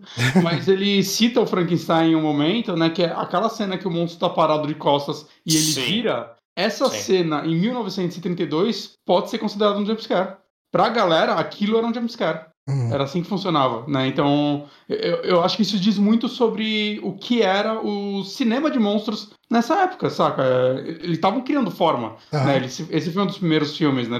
Tipo, fora, né, na Alemanha já tinha feito alguns, Itália, né? Tem até um, um filme do Frankenstein italiano que foi perdido, né? Um do cinema Sim. mudo, né? Que é, tem uma imagem muito famosa desse filme, acho que um pôster também, mas esse filme se perdeu. E Maluco é um filme... isso, né? É, ah, sim, 90% do cinema mudo foi perdido, né? Triste uhum. pra caralho fazendo uhum. Não, mas, mas é louco que talvez é filme que mudaria tudo, né? Se você assistisse hoje e ver outras raízes do cinema, né? Dá, dá aquele quentinho que é de, de tempos em tempos a galera acha algum porão com uma porrada de filme e sempre dá a esperança de achar. E esse é um que eu teria muita curiosidade de ver, porque aquela imagem é muito boa. E você vê aquele, aquela imagem em baixa resolução do, do que era o um monstro nesse filme e dá uma curiosidade tão grande de ver o que seria essa parada. Saca, mas enfim, o cinema de monstros já existia, né? Já existia o Nosferatu, uhum. já tinha o Drácula, né? Mas as pessoas não tinham TV em casa. E é. então elas. Sim. Né, tipo, não é como se, tipo, se você perdeu o filme, você não via mais. Era, era possível que no seu tempo de vida você nunca mais tivesse a chance de ver um filme. Não, é muito é, o, esses né? filmes de monstro, assim, os clássicos da Universal, eles só foram ganhar um olhar com mais carinho a partir dos anos 50 com a TV e aqueles programas de reexibição, né? Tanto que, é. se você vê, existe muita referência dos anos 50 e 60 a esses monstros, uhum. tanto em produção de quadrinho, ou então até miniaturas, que a gente assiste. É, tem um livro lá do Stephen King, que é o, o, o Salem Lot. O menino coleciona essas figuras, porque era algo da época, né? Uhum. Lá do e... final dos anos 60. Eu chutaria também que a Hammer é, teve um papel também em ajudar a repopularizar né, esses filmes, porque Sim. ela que começou a tomar conta deles depois nos anos 50, né? 50, 60. É, a Hammer começa a produção é. dos 50, acho que 50 e pouco, com Drácula. É, deve ser por aí. Por aí mesmo. Mas, mas é, é, é, bem legal, assim. O primeiro filme ele tem as cenas mais icônicas, né? Tem o It's Alive, né? Aliás, Toda a transformação do monstro. Aliás, o que vocês acham dessa cena do It's Alive? Eu gosto dela. Eu, eu gosto. gosto. muito dela porque, é, assim, é mais do que só a frase do It's Alive. Tipo, ele me vende uh, a questão de alguém que tá surpreso e orgulhoso daquilo que fez, porque mais uhum. do que só falar o It's Alive, It's Alive, ele meio que ele, ele se, de, se deita, não, tipo, ele se apoia de costas na, na maca e, e, tipo, quase caindo, sabe? Ela tem um elemento corporal, essa cena, muito interessante, assim, muito. que, que constrói toda a cena, sabe? Tipo, é, é, é uma das cenas icônicas da história do cinema, né, de todos os tempos, e eu acho que ela passa muito o sentimento que aquela cena precisa, sabe? Tipo, é, ele tá estudando aquilo há muito tempo, é o teste, é a prova de fogo, e tem testemunhas, dentre elas a noiva dele e o, o, o talarico que mora lá perto dela, e, e, o professor. E fala, é, é muito. Cara, toda a construção dessa cena é muito legal, né? Porque, eu, ah, não, o, o, cara tá lá muito tempo lá no moinho, fazendo as experiências dele e tal. Fala, não, não deixa entrar não, vamos terminar aqui. Não, porra, mas a sua noiva, sua noiva tá indo meio. Ah, tá bom, vai, abre essa merda. Tá, vocês vão ficar sentados aqui. Vocês vão ficar sentados aqui assistindo. Tá na chuva, abre aqui, a gente tá na chuva. Ah, tá bom. Tá bom. Pode, pode entrar. Entra aí. Mas... mas não reclama o que eu tô fazendo aqui. eu odeio essa frase no noiva. Não, na, no noivo é muito. Nenhum. Não faz sentido nenhum. Porque ele tá, tipo, na noiva, assim, o personagem dele muda completamente. Eu até acho que eu não, não gosto tanto. Tipo, dá para entender o porquê, mas eu acho um pouco forçado o que ele se torna. Mas é. Ele tá lá fazendo a noiva, completamente contra a vontade, e assim que ela ele repete a frase no mesmo tom duas vezes. Duas vezes E e, volta- e volta, ele desencana. É tipo, parece que bate, caralho, caralho, ele tipo, voltou ao normal. Acho agora você precisa zoado. falar It's Alive. Ah, It's Alive, It's Alive. Tá, e volta. Tipo, é Uhum. muito zoada. Uhum. É, é, é tipo o áudio do Friendship, Friendship Again, né? Que é uma coisa, coisa fala no Mortal Kombat. Ah, É, eu gosto muito dessa, dessa cena também, né? Só pra completar, uhum, mas é, eu acho que vende muito um, um Henry Frankenstein à beira da loucura, apesar do orgulho, assim, e da conquista. Ele tá muito febril, né? uhum. Uhum. E não tem como, né? Eu, eu, tenho, eu tenho a impressão que Frankenstein, esses filmes clássicos, se você perguntar pra uma criança, uns 12, 13 anos, ela vai saber o que é o Frankenstein, sabe? aham. Por causa que tá tão intrínseco assim na, na cultura pop. E, e eu também tenho a impressão de que se você perguntar pra alguém que nunca viu Frankenstein como é que ele foi. Como é que ele foi criado, ela vai saber que tem alguém gritando It's Alive, que Aham. tem choque, né? Sim. Então é, é um ícone, assim, que, que tá marcado pra sempre aí no cinema, viu? Uhum. Mas, assim, ah, o, o filme. Uma foguinha da noiva? Tá, ah, eu só queria fazer um fechamento aqui, então. Ah, claro, claro. Fala, fala, fala a cena favorita, vamos falar a cena favorita? É, acho que. Acho que a minha é o It's Alive. Cara, não. A, a minha cena favorita é a parte que o, o Victor, o, o Henry Frankenstein, fala sobre essa questão de desafiar Deus e fazer a vida, o jeito que ele faz o discurso dele pro professor lá, que é o Edward Van Slow. Eu gosto muito, eu gosto muito dessa entrega ali do Colin Clive, desse momento da atuação dele, e eu acho que é, é o momento melhor dele como ator nos dois filmes que a gente tá analisando aqui. É, Eu acho que essa é uma boa cena. Eu acho que se eu fosse pegar outra, talvez foi a cena que mais me impactou foi do, do pai carregando o corpo da filha. É, não, Ah, sim. boa. Inclusive, é, acho, é, acho curioso que eles trocam o ator, né? Esse, esse pai ele aparece na noiva também. Mas é um outro ator que. Uhum. Ele aparece bem no comecinho lá pra olhar o moinho. É, a, minha, a minha cena favorita ainda é o monstro sendo revelado e ele tentando tocar o raio de sol, assim. É, É muito boa essa cena. Muito é o tipo de, de humanidade que você dá pra uma criatura que é, que é muito difícil você ter num, num, num cinema. Um cinema atual, né? Uhum. É, talvez o único, o único diretor que fez isso, porque era a proposta do filme dele, é o Forma da Água, né? Que ele dá muita humanidade pro. Eu vi semana passada, pela primeira vez, eu saí muito surpreso. É, É, acho, acho que entrou no meu top 3 do, do Del Toro. Eu gostei muito desse filme, eu a- no cinema. Eu acho maravilhoso essa cena dele erguendo os, os braços, tentando tocar ra- o raio de sol e ficando muito bravo com, com a situação, né? Uhum. Del Toro E- também é top em fazer cenários, vale falar. Uhum. Sim, sim, com, Mas com toda, toda Só pra, certeza. só pra gente fechar, então, esse Frankenstein, ah, eu acho que falar um, meio que uma, uma percepção geral do filme. ah, Uhum. Vou começar com você, Bonatti. Eita, nós. Cara, eu, eu- de verdade, assim, quando eu comprei esse box da Universal, já tem uns 3 anos que eu comprei ele, e eu tô indo vendo bem aos poucos, como vocês podem ver. Uhum. É, esse era o que eu tinha mais curiosidade, esse é a noiva. Né, eu, eu tenho uma curiosidade grande assim pro, pro Frankenstein, depois que você me falou sobre o livro, inclusive, eu fiquei muito afim de ler ele. Uhum. né, Eu tenho uma versão ilustrada do livro, inclusive, que eu Olha, preciso ler. É tipo o texto original e a cada página tem uma ilustração. É, e, e eu não li ainda, é, porque é foda, cara. ele é- Ele é muito grande porque tem ilustração. Muita aí ilustração. eu Porque ele não, é um, ele não é um livro grande. Não, né? Já- É, é. isso é verdade. Tem acho que 200, 200 e poucas páginas e no audiobook, que foi o que eu, a minha experiência, é uns 24 capítulos em torno de 20 minutos. Só tem um que tem 50, que é o último. Ah, legal. Ma- Mas, enfim, é... cara, eu saí positivo, né? Eu, eu acho que eu entendi, principalmente depois que eu vi a noiva, a gente vai falar disso depois, em breve, né? Uhum. É, eu entendi os pontos do Johnny, né? Sobre. Você não gosta muito do que fizeram com a criatura, de certa forma, né, Johnny? Por causa do, Então- do livro ele ser mais. Ele ser um personagem mais complexo. Ele... Eu diria assim, a primeira vez que eu assisti eu não gostei. A segunda vez eu falei, ok, isso é uma visão diferente da criatura, e eu gostei. Ok. Uhum. É, eu, eu acho que é um filme bem fascinante, assim, eu... É, é difícil falar, tipo, eu entendo que esses filmes não são pra todo mundo, e esses, mais do que outros, mais do que os filmes italianos que a gente fala aqui, eu acho que é mais difícil indicar pra algumas pessoas, Aham. né, porque eu acho que esses filmes exigem uma certa curiosidade histórica sobre o cinema pra você ver, né, não... É, tem, tem que ter muito contexto, né, pra você Uhum, indicar uhum, a pessoa.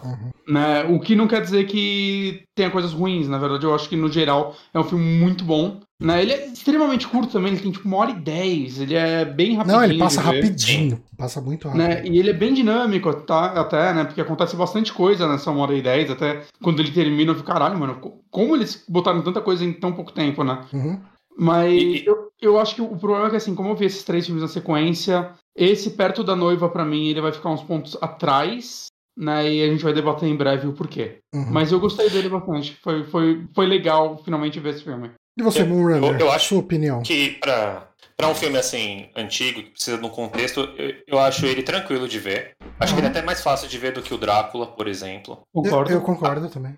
O, eu, assisti esse, eu reassisti esse filme agora pro cast com a, com a minha namorada, né? Minha namorada Tamara, não sei se ela tá aí, se ela tiver, beijo, Uhum. onde quer que esteja. E o, eu falei pra ela, ó, é um filme antigo, é preto e branco, você vai querer ver? Ela falou, quero. E foi muito fácil de acompanhar, né? Tem, tem um outro momento que a gente, com o nosso olhar, a gente estranha, né? Tipo, o Henry largar a criatura com o professor e falar, ah, vou casar, foda-se, né? e depois tá com a multidão caçando o monstro, né? Nossa, a ele merecia mais. também é bem icônica, né? A gente nem falou dela, mas... Ah, sim, É as legal. tochas, né? Uhum. Isso, isso é repetido em qualquer, qualquer filme que é caçado à monstruosidade, né? Tem até um filme chamado As Boas Maneiras, que é um filme nacional muito bom. Tem uma cena parecida de multidões caçando uma monstruosidade. né? Nossa, não vou, eu não vou o- dizer o que, que é. O Guija, Guija vai ouvir esse podcast, ele ouve todos os podcasts nossos. É, Abraço, Gui. ele me falou pra ver as boas maneiras, eu nunca assisti. Preciso ver. Cara, é bom, é bom. E, en- enfim, é, é um filme que eu acho que, que é- ele fala por si só por ser um clássico e ele é o, o avô do cinema de horror dos Estados Unidos, né? Uhum. Ou de tudo, né? Porque certos elementos você encontra até no próprio, nos próprios filmes do Mojica, né? No segundo filme ele tem um, o Bruno, né? Que é o corcunda ajudante dele, um laboratório. No primeiro você tem uma, uma Você tem apresentaçãozinha com uma bruxa. E você tem uma turba atrás do. do Sim. Coisa, do, do Zé do Caixão. Ó, a gente tem que fazer um podcast sobre os, uns filmes do Mojica, hein, Johnny? O- o- olha, é assim, vocês que gostam muito daquelas viajadas de diálogo tal, assim, vocês adoram. Como é um filme que trabalha tão bem as cores não naturais e fazem planos lindos, vocês têm que assistir muito o Ritual dos Sádicos, que é do Mojica, em que um, um cara vai testar droga com uma com os estudantes, eu acho, e eles tomam LSD e vão ver coisas chocantes. Eles vão ver, tipo, sexo explícito lá no, num um show de sexo explícito no centro da cidade. E o que, o que choca eles é o Zé do Caixão. E aí, depois do filme, é tipo uma sequência só de pesadelos, de coisas loucas que, co- que o É. Mojica faz. Argento puro negócio. E esse filme, ele é dos anos 60. é, vou, vou me apressar aqui pra não comer muito tempo, mas só é que eu adoro esse filme. Ele foi trancado nos porões da ditadura e só foi liberado nos anos 80, sabe? É o filme que basicamente acabou com o Zé do Caixão, porque ele não teve um retorno e aí ele começou a, Fazer a prostituir a imagem do Zé, né? Prostituir a imagem do Zé ser aquela figura e tal. Enfim, E começar a fazer Fica, fica a indicação. Ah, sim, ele, ele filmou lá o é, sex- 24 horas de sexo explícito, né? E- enfim, eu, Coitado, eu né? gosto muito do Mojica, eu gosto muito dele. E, e, sim, é um clássico e eu acho que é um filme tranquilo de se ver hoje em dia. Eu, Uhum. eu não senti nenhum momento que era lento e eu não, eu não acho que ele tenha defeitos assim que eu possa apontar e falar, olha, esse É. tem um problema aqui. Bom, a minha opinião é assim: eu, a primeira vez que eu assisti, ah, eu botei uma régua no livro e a história que esse filme conta é muito diferente da do livro. A do livro é uma história de vingança do monstro contra o, o Frankenstein e a humanidade. E o monstro, ele é uma criatura que ah, ela é uma criatura má, mas ela é inerentemente má porque assim, porque ela tem os motivos dela, né? E aqui a gente tem uma criatura muito mais de inocência, de querer ser incluída e ela não consegue. Ela é abandonada e, e a forma como ela reage à humanidade é com a violência que a humanidade reage a ela. Então vira Uhum. esse círculo. ah, eu, eu, assim, com essa cabeça da segunda vez que assisti, eu achei esse filme incrível, assim, muito, muito bom. E eu acho que se eu assistir uma terceira vez, eu vou achar ainda melhor. Eu acho que é um filme que melhora cada vez que você assiste. E eu consigo entender muito a questão do, do status de cult dele, porque ele é um filme que reprisa muito nos Estados Unidos, né? E então ele vira um filme de, de repetição em Halloween, em, em datas específicas, e fica ah, absorto na, na cultura pop, né? É, eu acho que assim, ele visualmente faz coisas muito interessantes, os efeitos especiais são bons ali. Uh, visualmente ele é muito, muito impactante. Eu acho que cenas do, de caçar, de buscar cadáver, de, de cavar o cemitério, uh, do uma cena que eu achei interessante e até me deu uma outra visão a respeito dos parafusos no pescoço do, do, do monstro é que, assim, a gente sempre pensa neles como sendo eletrodos que foram usados para animar a criatura, etc. Mas logo que cai, um dos cadáveres né, que ele pega, ele pega um, um cadáver enforcado, né? E quando ele cai, ele torce, ele Sim. quebra o pescoço. Eu falo, será que isso não é parafuso para endireitar esse pescoço? Eu fiquei pensando, porque ele fala, ah, esse ah. quebrou o pescoço, ah, agora a gente vai precisar de outro cérebro, fala alguma coisa do tipo. E tem essa cena bizarra, né? Do, ah, não, cérebro é normal. é, é, mas enfim. Inclusive, é... parece até piada, né? Parece até assim, tipo, ah, então, Frankenstein é ruim porque o, o, o Fritz derrubou o cérebro bom, né? É. Parece que é uma piada, mas tá no filme, né? É, é e isso é, isso é usado no Jovem Frankenstein como piada. É, é, exatamente essa cena. Uh, mas enfim, eu adorei, eu gostei muito e, e ver uma segunda vez me ajudou muito a apreciar ele mais. Eu acho que pra mim tá faltando um pouco esse, esse lance, né? Eu acho que eu quero ver mais vezes esses filmes. Uhum. É, eu acho que eles vão crescendo. Ele tem, ele tem cara de que vai crescer uhum. quando eu rever ele. Principalmente porque eu vi ele, aí eu vi os documentários que vem no box, saca? Que são muito interessantes. Isso é, é um negócio que eu acho que pra qualquer pessoa que gosta de cinema, assim, vale muito a pena ir atrás desse tipo de material. Eu, eu pelo menos, amo ver esse tipo de material. Uhum. Né? E eu tenho certeza que agora, se eu assistisse de novo tendo esse contexto, né, tanto o contexto de já conhecer a história melhor, quanto o contexto de saber mais sobre a produção, eu acho que eu ia gostar mais do filme, ainda mais. Uhum. Tipo, eu gostei do filme, saca? Mas eu acho que com o contexto vai melhorando, eu acho que é normal isso. Uhum. Ah, sim, sim. Sim, não, concordo totalmente. Você nunca, nunca vê o mesmo filme, né? Sempre que você reassiste alguma coisa, você é, vê outros aspectos. Independente do filme ser bom ou ruim, né? Você uhum. pode assistir The Room oito vezes e ver coisas incríveis, assim, aspectos que você é tinha percebido. Eu sou desses, eu gosto de The Room. ele é ruim, mas ele não tem um segundo chato, aquele filme. É verdade, cara. Eu concordo. Quando eu, quando eu, fui assistir ele, eu pensei que eu já conhecia tudo do filme, de tanto que eu tinha visto coisas dele na internet. E quando eu assisti ele do começo ao fim, eu falei, cara, isso foi divertido pra caralho. Mas vamos falar da noiva? Pode pegar uma cerveja? Pode pegar uma cerveja, a gente vai introduzir no assunto aqui, daí depois eu vou pegar uma também. Uh, okay. Mas a, a, noiva de Frankenstein, eu acho que quando a gente fala de Frankenstein e colocando em perspectiva em relação ao livro, principalmente, é muito difícil falar só do filme Frankenstein sem uh, falar da noiva, porque elementos do livro estão distribuídos entre os dois. Olha, chegou uma cerveja para mim, nem vou precisar. Obrigado, amor. Uh, mas, assim, é, ele tem elementos que são da história original que foram trazidos para esse, esse segundo filme, né? Ele é uma sequência direta, eu acho que a forma como ele faz esse lance da sequência direta é bem interessante, né? Porra, muito que, bom. Que eu, eu gosto muito. É, para quem não assistiu o filme, né, ele abre com. Assim, isso é uma coisa que a gente não comentou, né, mas o, o livro Frankenstein ele surgiu de, uma, de um desafio literário entre a Mary Shelley, o Percy Shelley, né, o noivo dela, marido Sim. na época, sei lá Uh... O, marido, inclusive, o marido que. Ele, ele meio que. Ele era casado e fugiu com a Mary Shelley quando ela tinha 17 anos. A esposa se matou, grávida. Rapaz. É, é, não, é sério, a Mary Shelley é cercada por morte, assim, tristeza. É, é, bem, é bem pesado, assim, a história dela. Caramba. E os dois e o Lord Byron, né? O, uhum. Poeta, enfim. Eu acho que o médico, o médico de alguém também estava junto. Uhum. Inclusive, a Mary Shelley, nos diários dela, ela diz que estavam tendo uma discussão sobre quais são os princípios da vida, né? Uhum. Que o que traz vida, né? E é curioso você pensar, ela já, ela já tinha passado por, é, por um aborto, um aborto espontâneo. Como, como, como você diz? É espontâneo, né? Ela tinha uma irmã também, acho que se matou dela. Ela, ela tinha muita coisa sobre morte e vida para falar e ninguém tá perguntando para ela. Uhum. Então ela, ela, expôs tudo isso no, no livro, né? É, Fora também a, a, ânsia sobre tecnologia, etc. E você falou que ela casou com o Percy aos 17, ela escreveu Frankenstein aos 19, né? Sim, sim. É isso. É. Isso, isso é pra fazer qualquer um se sentir um inútil, né? Tem aquela história, eu não sei se é verdade, de, de ter sido uma aposta que fez ela ou foi Assim, não, a assim, gente um tava amigo. justamente Ah, comentando perdão. isso. Eu vou ficar quieto pra sempre. ela, não, ela, o Percy e, e o Lord Byron. Ah, e, e daí eles O fizeram esse desafio, não, Lord vamos. Byron? Não, é que ele é conhecido como, como Lord Byron, né? Tipo, Não, eu quero que seja na RG dele, Lord Tá Byron. Mas, é, mas- mas é melhor que falar o Byron, né? Aí parece o que é- você é Byron. vizinho o. Byron. É o seu Byron. O Byron. O Biro, o Biro lá da esquina.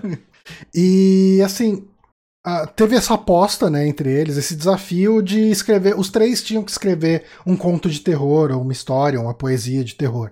E ela escreveu Frankenstein, né? E o, o filme, A Noiva de Frankenstein, ele começa justamente com essa cena. ah, que a gente tem ali, né? A, a- eu acho que é a Valerie Robson, mas eu não tenho certeza. Eu não, lembro o Não, nome é da a, é a Elsa. Ela. Não, não, peraí. Não, não é a Valerie, é a Elsa. É, a, a Valerie é a, é a Elizabeth. Sim, a, a Elsa, inclusive, ela é a mulher que faz o, a, a criatura. A criatura, né? sim. A mesma atriz. Uhum. Ah, tá, tá, tá. É que, é que na minha cabeça toque é a Elizabeth James fazer a criatura. Não, não, não. O James Whale, que ele quis fazer isso porque era uma das coisas que ele pensava que... Se, se essa mulher, ela, ela criou essa história tão horripi- horripilante, é justo que ela esteja no filme. E tanto no filme quanto na ficção. Então ele, ele quis fazer ela ser a noiva, sabe? Uhum. Foi um toque, assim, tipo de visão de, da obra dele em si. Sim. E o filme ele abre ah, com essa conversa, né? Mas é uma conversa não do desafio. É uma conversa do Lord Byron admirando a obra da Mary Shelley, da escrita. Ah, como pode uma mulher tão doce ter escrito essa história tão terrível e assustadora? E ele conta todos os eventos do primeiro filme, né? Mostrando que Sim, ele e não é leu o livro. esperta, ele, né? ele não leu o livro. ele assistiu o filme. Vagabundo, cara. Mas pensa o quanto, quanto essa sequência ela é muito esperta. Uhum. Ninguém, ninguém tinha o DVD do Frankenstein pra rever, né? Sim. É que nem a gente que vai assistir um filme da Marvel e rever todos os Vingadores pra, pra lembrar. Não, não então, não, eles pegam. Eu tô, tô com o Scorsese, isso aí não é cinema. O... Não, brincadeira, gente. O... É muito esperto e também é muito surpreendente como eles cortam de forma tão natural pro cara comentando a história do filme e cortando pro filme anterior. Re- recapitulando, né? Aliás, Não tem- aliás, eu vou fazer um corte aqui que não tem nada a ver com, com Frankenstein, já que a gente falou de Scorsese. É, cara, eu vi a pior manchete possível é, hoje. É, que, que me deu ânsia. Vocês viram que descobriram, né, teoricamente, quem é o, o assassino do Zodíaco? Uhum. Ah, eu sei Cara, do que você tá falando. Cara, um dos portais lançou descoberto assassino de, do- retratado em filme com atores de Vingadores. Cara, a, a volta que o fulano deu pra chegar ali, eu queria. Parabéns, cara. Mas desculpa, pode voltar, Morano. Não, fa- faltou só uma setinha vermelha na cara do, do Downey Jr., assim. É, né? falando, ó, Descobriram um assassino. descobriram o assassino do filme com o Homem de Ferro e o Hulk. Nossa, é, é, é, é assim, é, é terrível. É a mesma coisa você, você falar que. Ah, enfim, eu não vou ficar de, fazendo. Não, vamos- É, é, Mas eu lembrei quando morreu. o- Cara, esse- agora eu esqueci o nome do ator e eu vou fazer a mesma merda da manchete, mas o ator que fez o Corvo, Hum. que O foi Brandon o cara. Hã? Não, o, o cara que deu o tiro. O ator que deu o tiro nele durante o- as filmagens. ah, é, Tá. eu não sei de nome, mas falaram o assassino. Ah, do esse, eu morreu? não É. vou saber. É, mas morreu o assassino de Brandon Lee. É tipo, caralho, mano, o cara é um ator. O cara passou a vida inteira dele com culpa por causa de uma coisa que ele não foi culpa dele. Ele deram uma arma de próprio e tinha uma bala lá, saca? E tipo, É, morreu mas o é cara que tipo- matou o Brandon Lee. Tipo, não, gente, pelo amor de Deus, calma. Um A Nazaré lá da, da Senhora do Destino falando que ela passa na rua e as crianças. É a moça do meme! É a moça do meme! ela falou, nossa, 40 anos de TV e eu sou a moça do meme agora. É o Michael Massey. Ok. Ele fez muito filme. Coitado. Coitado do Brandon Mas- Lee, mas- mais do que dele, mas coitado dele. Ah, porra, não teve culpa. Não, assim, é uma, situa- é uma situação de merda, assim, né? Uhum. O, mas voltando pra noiva, é muito esperto. Você, você não tem nenhuma, nenhum toque de edição que, tipo, um, um fade in, um fade, um fade out, você não tem nada se dissolvendo pra passar pro filme. É corte rápido entre o, o, Lord, o Lord Byron falando e o que aconteceu no filme. Uhum. É muito esperto, é, é muito moderno, sabe? Tem filmes Uhum. que não faz isso hoje em dia pra recapitular. Sim. Né? Você tá vendo o, sei lá, o, o It 2 lá, o, ele não vai ter uma cena cortando para as crianças, eles vão ter que rejuvenescer a criança para falar alguma coisa, né? Uhum. Isso é um filme de 2019. O... Então, eu, eu, gosto muito dessa sequência, porque quem não assistiu Frankenstein 1, ela ia estar tá por dentro, tranquilo, e ia poder assistir a noiva sem, sem se perder de nada, né? E já continua, já... inclusive, eu tinha muita curiosidade para saber como é que eles iam continuar a história, porque para mim o monstro morreu de uma forma horrível, né? Queimado vivo no moinho. Sim. E aí eles introduzem que, na verdade, ele ficou lá na, na parte inferior, onde tem água do moinho, e sobreviveu, né? Uhum. Uhum. E, aliás, isso é uma coisa muito interessante no filme, da maquiagem do monstro queimado uh, por causa dos eventos do final do primeiro filme, né? Sim. E ele, é, o cabelo dele tá todo queimado, ele tá sem sobrancelha. Se bem que eu acho que ele não tem sobrancelha mesmo, né? Mas enfim. Não, mas tá, tá tudo queimado. Tá né? tudo bem queimado ali, e ao longo do filme meio que vai crescendo de novo. Sim. Isso, isso eu não reparei. Isso não é instantâneo. Não, não, vai mudando o, o, visual dele ao longo do filme. Eu acho que isso funciona muito bem. Mas uma coisa que eu tava falando, né, ali, uh, uh, no, no começo, quando a gente começou a falar de Noiva do Frankenstein, um negócio interessante é o, eventos do livro uh, são trazidos do que não entraram no primeiro filme acabam entrando aqui e eles servem muito para uh, ah, a criatura nesse filme ela é muito mais um herói do que um, um artifício de roteiro, né? Uh, ele, o filme é montado muito para você simpatizar com ela. É, e tipo, e tanto que ele chega ao ponto de criar um novo vilão nesse filme. O, o, o Victor, o Henry Frankenstein nesse filme, ele é totalmente coadjuvante. E eu uhum. imagino que muito disso tenha vindo. Aqui sou eu especulando, mas eu acho que muito disso tenha vindo por causa do, do próprio Colin Clive.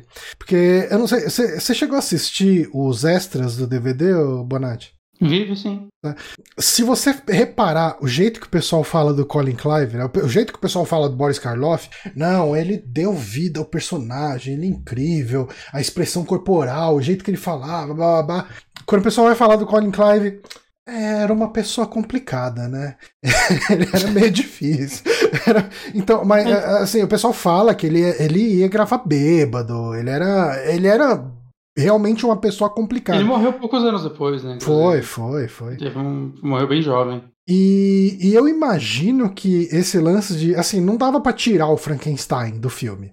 Não. É, ah, não, não, não tem nome, né? como. É, não, não, assim, porque eles poderiam até trocar o ator, mas era, ah, okay, era okay. muito icônico, né? Porque como eles tro trocaram da Elizabeth. Né? Uhum. Uh, é verdade. Mas é o cara do It's Alive, sabe? Não dá pra eliminar, mas ao mesmo tempo, cara, porra, tipo. Eu imagino, mas, né? É, é difícil mas trabalhar eu não sei. Cara. Porque, assim, também nesse documentário eles falam que tiveram vários roteiros e o James Whale não estava aceitando nenhum. Ele queria ele fazer um roteiro, saca? Ele tinha uma ideia bem mais firme na cabeça do que ele queria que fosse a continuação. Uhum. Ele é, também então... ele, ele, demorou, né, pra, pra voltar, porque ele não queria ficar uhum. focado em filme de terror. Ele já tinha feito dois filmes de horror: Frankenstein e O Homem Invisível, né? Uhum. Que, é, que, é, um filme de, de horror lá da Universal. Ele não queria, tanto que ele chegou com, com um roteiro de filme sobre marciano, tipo John, John Carter, né? Que lá Aquela uhum. historinha do cara que vai para Marte lá. E, e, a Universal falou que não, queria que ele fizesse o, o, o um, mais uma continuação de Frankenstein. Aí ele fez um outro filme para a Universal que eu não me recordo o que era, acho que era um, acho que mais um drama de guerra. E aí depois ele topou fazer A Noiva de Frankenstein. Uhum. E daí nesse filme eles acabam introduzindo um novo vilão, né, que é o Dr. Pretorius. Sim. E, e que coisa bizarra que é esse personagem, né? Porque ele é o... é muito mauzão, né? Não, ele é puro mal.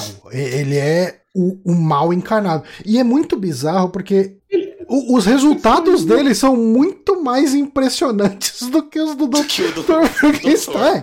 Ele criou seres humaninhos que cabem em vidro. Ele não precisa do Frankenstein. Não, ah, não, mas eu quero, mas eu quero criar gente grande. Eu quero criar gente do tamanho de um ser humano normal. É, é, essa é assim, é, eu tô soltando informações aqui para quem não vê o filme, talvez não esteja entendendo, mas uh, toda a história do filme é uh... Denis, é uma coisa. Esse é um podcast que a gente podia faz, falar passando os filmes na, na tela aí. É, será? Não público essas porra. Eu acho que não será? tá ainda não. Eu acho, eu acho que, que já tá. Eu acho que não sabe por quê? Eu não consegui achar no YouTube pra assistir. Não. É. O, a Não. noiva do Frankenstein tem dublado, mas aqueles filmes todo cagado, todo cheio de ponto e com a câmera num zoom ali na, na imagem. Ah, invertida até se bobear. É, é, né, ele tá bem, bem cagadão. Pô, Não tá- eu jurava que era tudo domínio público. E deve ser isso que eu falei. Eu acho que não tá ainda não. Mas o, Porque o eu lembro, eu acho que a gente teve essa discussão no Homem Invisível e a gente descobriu que não tava. Hum, que louco. O, do, o Dr. Petróleos, ele é muito pra ser ruim. Ele, ele é apresentado com um ângulo mega alto, né? Assim, mega Uhum. curvado, pra ele parecer muito mais imponente. Ele tá todo de preto. Ele ele janta no necro, num- numa cripta. Uhum. Porque ele gosta dos mortos, né? Ele gosta dos Tem uma hora que o Frankenstein, Frankenstein fala que prefere os mortos aos vivos, ele fala, eu também, né? E, e toma uma cerveja, sabe? E- é mas, bonitão. assim, a, a- toda a trama do filme, né? No final do primeiro filme, o, o Frankenstein ele é queimado ali na, no moinho, né? O, o Frankenstein derruba o, o Henry de lá do moinho, uma ce- cena daqueles bonecão do Hermes e Renato caindo em cima das hélices ali. Ah, mas funciona muito bem. Eu acho que melhor do que muito Giallo dos anos 70, que fez a mesma coisa. Nossa, só pensar no filme do, do Lúcio Fucci lá, da, da- do, do Macho Patinho, que no final é o boneco batendo Cara, mas é muito zoado, cara. amo, Muito zoado. Ah, mas, e, e daí, assim, ah, o Dr. Frankenstein, ele tá numas de, cara, já deu esse negócio aí, não funciona ficar criando criatura. Talvez se você não abandonasse, funcionava, né? Mas vamos- É, pois é. Ah, não culpe a tecnologia. e daí ele, ele vai viver a vida de casado, vai sair dali e tal, e o Dr. Pretório chega lá e fala, não, não, vai... Nenhuma consequência na vida dele, né? Morreu uma criança por causa do É. negócio do. Ele é nobre, ele é É nobre. verdade, É, nobre. exato. Inclusive, inclusive, isso daí é uma coisa que o próprio monstro de Frankenstein, ele questiona o, o Victor no livro, falando que você não pensou duas vezes em me destruir e você tá bravo de que eu cometi um assassinato, sabe? Ele Uhum. fala, então a minha vida não vale nada. É, é uma coisa que é até questionada assim, né? Mas o, Uhum. o próprio Victor, ele é um cara de muitos bens, né? Ele é filho lá do, do, nobre e tal. Então, Uhum. Sim. é um play, é, é tipo o Thor Batista, né? Que atropela a gente e sai. E sai de boa, né? Não, mas, mas é. Ah, mas é isso, mas é isso, é isso. E daí, assim, ó, chega o Dr. Pretório e fala: Não, cara, tipo, você conseguiu lá, você criou uma criatura, cara, você é foda. Como ele ficou sabendo disso, é uma dúvida que fica no ar, mas ele ficou Não, sabendo. os camponeses ficaram sabendo, falaram, ah, aquele ali é o, o, ah, o monstro, ele é feito de pedaços de gente, e atiram nele, sabe? É. Como é que eles ficaram sabendo É, disso? uma, Ah, mas ele, ele deve ter contado, mano. O cara. uma hora contou pra alguém, deixou vazar, certeza. É, eu gostei de pra caralho. E assim, né, o, o, o doutor ele ainda tem um pouco do fascínio pelo que ele conquistou, mas ele não quer mais seguir essa vida porque ele pensa na tragédia que ele causou com a criatura dele. Sim. Ah, e aí a história ela começa. ao- a gente tem esse arco acontecendo, ao mesmo tempo que a criatura sobreviveu, ela sai de lá do moinho, já, ela mata né, duas pessoas ali, né? Um velho e uma velha. Inclusive, ele mata o pai da menininha afogado, né? Eu achei isso, isso eu achei essa parte assim bem, bem uma piada de humor negro, né? Porque ele mata o senhor afogado e aí a, a senhorinha tá ali no, no buraco e, e dá a mão pra ele, ele pega e joga ela e faz ela bater a cara na parede. É. Bem, eu achei chocante a, a morte até. Uhum. Mais do Não, é, é, filme. é, pra época é bem violento. Uhum. E o monstro escapa e o monstro sai causando terror. E daí a gente vai ter todas aquelas cenas de, de histeria na cidade, de gente caçando o monstro e tal. E ao mesmo e aí a gente vai seguir a boa parte do filme com esses dois arcos, né? Dr. Pretorius é, convencendo de alguma forma ah, o, Vi- o Henry Frankenstein a, a voltar aos experimentos dele e ajudar ele a alcançar aquilo que ele ainda não conseguiu. E a criatura tentando sobreviver, né? Basicamente, porque é, ela, ela tenta, né? ela- a, a criatura vê aquela mulher cantando e, e pegando, sei lá, flores e frutas no bosque. E coisa disso, ela tenta se aproximar, tenta é, é, interagir de alguma forma, mas todo mundo olha pra ele e fica é, é, aterrorizado, sai gritando, correndo, e quando a pessoa começa a gritar, correr, e algumas pessoas dão um tiro nele, ele acaba revidando, indo pra cima e tal. E isso, é, nesse arco da criatura, a gente vai ter dois pontos importantes, que né, um deles é essa recriação da criatura encontrando o homem cego. Na, na casa e descobrindo um pouco da humanidade, né? E, e aprendendo a Uhum. falar, inclusive, né? Ah, o bem de maneira rudimentar, falando pequenas palavras. Good. Good. Smoke. Smoke. O cara- A criatura encontra um homem cego. O homem cego, vem cá. Ah, que, tipo, tá bom. Ah, você é mudo. Você não. Você claramente não tem nenhuma interação social com pessoas. Tó, álcool e tabaco. é o que você precisa, criatura. E e é muito louco, né? Tipo, eu entendo que eles queriam mostrar a cara solitária e tal, mas tipo, meu Deus, rezei a Deus por um amigo. É tipo, calma, mano. Sim. O, o, o que eu acho interessante é que a, a criatura, nesses dois filmes, ela basicamente é uma criança gigante, né? Uhum. Ela vaga por lá, ela reage à música, ela quer se divertir, ela, ela tem muita alegria quando ela brinca com a criança jogando as flores no lago. Sim. E ela se assusta com coisas que são de criança, ela se assusta com fogo, né? Uhum. ou então com própria rejeição. É, tem alguns críticos que estudam todo esse ciclo de filmes é, e comentam que o Frankenstein do, da Universal ele traz anseios daquela época, como a, a lembrança da Primeira Guerra, né? Se você vê o Frankenstein, ele é todo deformado, né? Pessoas voltaram deformadas da Primeira Guerra e também um- alguns apontam que o traje dele lembra muito o traje de operário, né? Então Hum. ele vai remotar, vai fazer, vai fazer uma, uma um comentário sobre a própria crise, né? Muita gente ficou desempregada. Isso, isso não é viagem minha, quem dera ter pensado isso, mas são o que alguns críticos, alguns críticos comentam, né? E se, e se você vê, ele, ele, ele fica vagando, né? Ele é basicamente uma pessoa que não tem um ar, né? Ele é um, uma pessoa deformada que não tem para onde ir, as pessoas não gostam dele. É que nem alguns veteranos de guerra, né? Então é muito interessante. E ele opera e totalmente como uma foi- criança. E às vezes não foi nem 100% feito de forma pensada, saca? Mas é sim, tipo, sim, sim. a gente vai fazer um filme hoje sobre uma pessoa, sei lá, que parte de alguma miséria, a gente vai pegar coisas relacionadas a, a- ao que remetem a isso hoje em dia, mesmo sem pensar no valor histórico que isso vai ter daqui a 20, 30 anos. Isso, inclusive, Sim. assim, ah, claramente, quer dizer, possivelmente no filme do Bernard Rose isso foi mais intencional, justamente nessa visão ah, que o Moonrunner falou, e que o Bonatti comentou também agora. Ah, mas os trajes, da, como o, o Frankenstein do Bernard Rose ele é nas na época atual, Uhum. a, a roupa do, da criatura ela é muito de mendigo, né? Tipo um capuz, um- Uhum. uma, tipo uma jaqueta, né? Com, com, com capuz, com, com um gorro, enfim. Ah, ele se veste como uma pessoa em situação de rua às vezes se veste, sabe? Tipo, Sim. é, tem, tem Sim. realmente esse elemento. Eu, eu gosto muito do, do- do- da parte figurina desse filme porque é muito Bloodborne, né? Você vê lá o chapéuzinho, Sim, sim. Sim. as jaquetinhas, é muito, é muito bem feito essa parte, assim, tem nem Uhum. o que dizer. E Mas, mas é, é- é incrível, assim, essa, essa questão mesmo. Tudo vai ficar a, sua, a impressão digital da época e de quem acreditava. A Uhum. pessoa, ela, ela deixa isso, não tem como. Uhum. E acho muito interessante notar. E o outro arco, né, ah, envolvendo a criatura é quando a criatura se aproxima do Dr. Pretorius. né? Sim. Que E aí o cara manda a pilha errada nela. é total, ele é o cara malvadão. Então, e, e ele é um cara malvadão, é, tipo, ele é a única pessoa que não tem medo da criatura, mesmo sabendo o que que é a criatura. né? Uhum. Ele tem um. Tem, o, Então, cara, o cara janta no, na cripta, né? Acho que ele tá É, é. tranquilo com tudo tá, isso. Né? totalmente, cara. Ele, ele abandonou qualquer tipo de, de, de pudor social. Ah, Ah, não, ele, ele contrata um bandido que mata uma mulher pra arrumar um coração pra ele. Eu achei isso pesadíssimo. É, sabe? então, é, e, e- mas faz muito sentido para um Frankenstein sem escrúpulos, né? Porque o- o- eles tentam começar. A, a primeira criatura que o Dr. Frankenstein tenta fazer.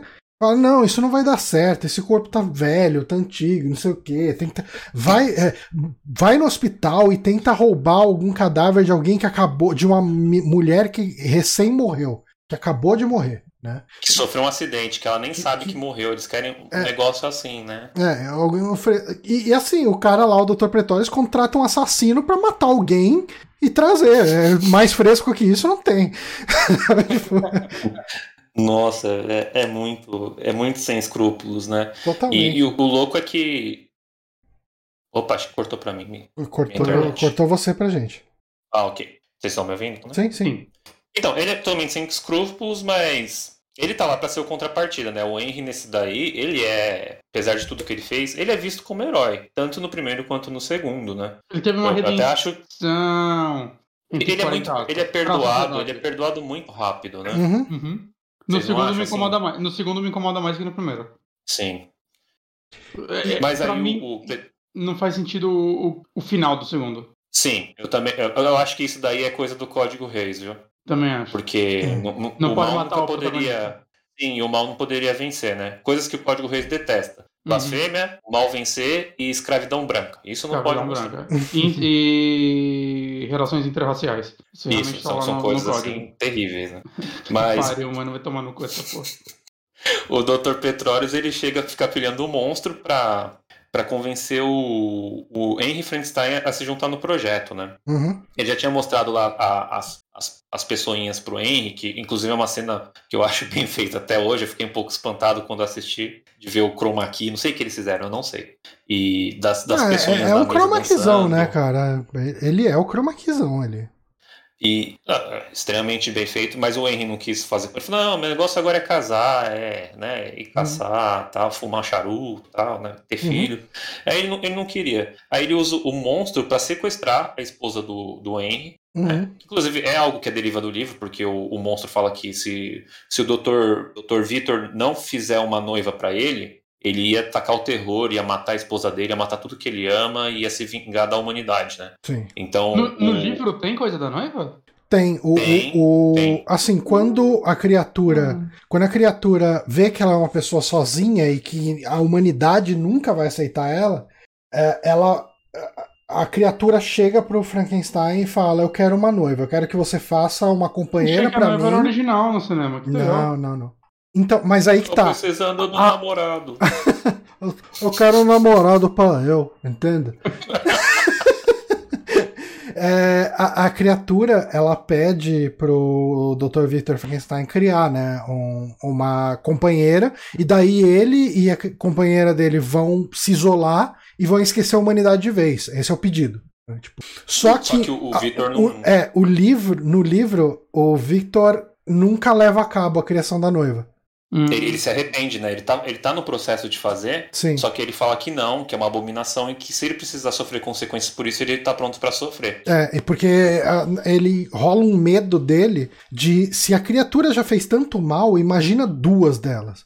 E- Imagina e- se eles têm filho. E imagina se eles podem procriar e se tiver filho. Daí a, a- a maldição dele vai ser lançada pra toda a humanidade. Então ele prefere morrer ah, pelas mãos da vingança da criatura do que continuar o legado da, da criatura. um, um filme numa vibe What If que seria interessante, né?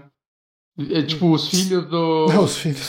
Não, saca, tipo, imagina, mil anos depois aí, será muitos anos depois, é uma história sobre Ah, mas, mas tem um, um filme do Frankenstein Tem. lá que. O filho do Frankenstein entre Anjos e né? Demônio. Que É que o filho do Frankenstein inteira- é o filho do Dr. Frankenstein, né? O filme. É, Eu, né? nu- eu nunca assisti, mas eu acho que é. Eu nunca vi, mas eu chutaria que é também. Mas qual é esse, Morna, que tá falando? Tem o Frankenstein entre Anjos e Demônio lá, que vai ter a guerra do juízo final e o Frankenstein tá lá no meio, né? Não, não é bom. Eu, eu- Não, eu- não. Quem poderia suspeitar? Ba- Bateu uma expectativa aqui, eu vou confessar. Um que é bom é o Carne para Frankenstein, que é com o Udo Kier. Ele faz um, um Frankenstein, mas ele não é o Victor. Aliás, Ele- ho- hoje eu fiquei surpreso de saber que o Dokier é o maluquinho do, do Suspire. O suspiro, psicólogo que o, manja de o bruxa. É, o psiquiatra que manja de bruxa. Mas não muito. Não muito, porque daí ele chamou outro cara que é um- aquele lá, é um psiquiatra que manja de bruxa. Essa matéria eu cabulei, mas o meu amigo. É, ele aquele ali, ó, aquele ali, vixe. Então, mas o- só para terminar a parte do livro, o- isso acaba fazendo com que o o- a criatura estrangule a esposa do, do Victor. E com Uhum. tudo isso, o pai do Victor, sabendo dessas notícias, ele tem um. Ele adoece, né, de tristeza e Uhum. morre. E aí o Ai. Victor fica loucaço e fala: Não, vou caçar esse filho da puta até não poder mais, né? Uhum. E aí é aí, é aí que mostra que o, pra onde o Victor foi parar. Ele perseguiu o monstro até o Ártico. É. E ele tá indo lá pra matar ele. Uhum. Caralho. É, Não, é o, o, li- o livro é muito bom, cara. Muito, Conta muito o bom final, não, mesmo. não conta o final, não. Agora eu quero ler. Ah, mas sério, você viu o filme de É, você vê o 94? filme ali. Ah, porra, merda. Eu pensei que aquele final bosta fosse só do filme. Não, mas o, fi- o, fina- o final, o final funciona bem, viu? No, no Tá. filme não fica muito bem, mas no livro fica É, legal. o, o, o filme de 94 ele tem um problema que nada funciona bem porque é tanto evento que é jogado goela abaixo que nenhum Aí chega- evento tem impacto. A gente chega lá em 10 minutos. Pois é. Uh, tá, mas a noiva de Frankenstein. Mas assim, a noiva de Frankenstein ele é um filme sem, sem muitos eventos. Eu, eu acho que, pelo menos a impressão que eu tenho, é que acontece muito mais coisas no Frankenstein do que na noiva. Porque é, a noiva, assim, eu consigo elencar bem fácil que os eventos que acontecem, né? A gente tem uh, a criatura escapando da morte, a criatura tentando sobreviver, não consegue, a criatura descobre a humanidade, e daí a história dela com a do Pretorius se cruza, e daí o Pretorius manipula a criatura para sequestrar a, a esposa do, do Frankenstein, para convencer o Frankenstein a trabalhar com ele. E daí eles criam a, criam a noiva, a noiva suja. A noiva não tem um cérebro anormal, mas aparentemente isso não servia para nada. Tava ligando, né? Durou cinco minutos, coitado. Cara, cara, você falando assim, dá pra pensar que até o, a noiva de Frankenstein é mais um estudo de personagem, tipo Coringa, do, hum. do da criatura. Porque é muito mais sobre ela se descobrir humana. Não, ele é um filme da criatura, ela... totalmente. Né? E, e, realmente, olhando por esse aspecto, é muito mais sobre isso. E, e é muito interessante, interessante, né? Uhum. O, apesar a, a noiva ela não tinha um cérebro humano, ela tinha um cérebro artificial feito pelo pretórios, né? Sim. É, mas eles precisavam de um coração humano. Essa é a, é brincadeira. Inclusive, o primeiro filme do Frankenstein ele não tem música. Não sei se vocês perceberam isso. Uhum. Ele não uhum. tem um, uma trilha sonora. No segundo tem, e como é bem feito, né? A e ele tem, a... ele tem um tema que repete o tempo inteiro. A, a cena que a, a, noiva vai ser, vai ser montada, você vê que eles estão trabalhando no coração e você fica ouvindo a batida do coração por um tempo. De repente, essa batida, ela entra na música e fica batendo, não sei se vocês perceberam, fica batendo no coração. Não, não cheguei a pegar isso. Todo o tema da, da noiva ser ser criada. Uhum. Até que acerta os raios na pipa lá e, e, ela volta, ela ganha vida, mas fica todo esse coração cada vez mais rápido. E, cara, é um filme de 1935 e não desprezando nada esses filmes dessa época, mas a gente nunca pensa nesse aspecto. Né? A gente acha que todas essas intensidades na, na linguagem cinematográfica são de agora, né? São de, sei lá, de 60 para cá, né? Mas já estava presente e se vocês forem rever, prestem atenção, cara. É, é, é, muito, muito bem feito. Uhum. Só, só quero dizer que há um ano atrás tinha uma notícia de que a Scarlett Johansson ia ser a noiva de Frankenstein num filme dela na, da A24, pra é, Apple TV. É claro que ia ser a Scarlett Johansson. Ia, ia ser coreana. Eu não sei se isso vai andar. O, o que não, me anima um pouco é ser a 24, ela é uma boa produtora. Sim. Mas, ah, não, não, brincando, eu gosto da Scarlett, é que é engraçado, né? Sempre que vão botar uma, uma asiática, chamam ela, né?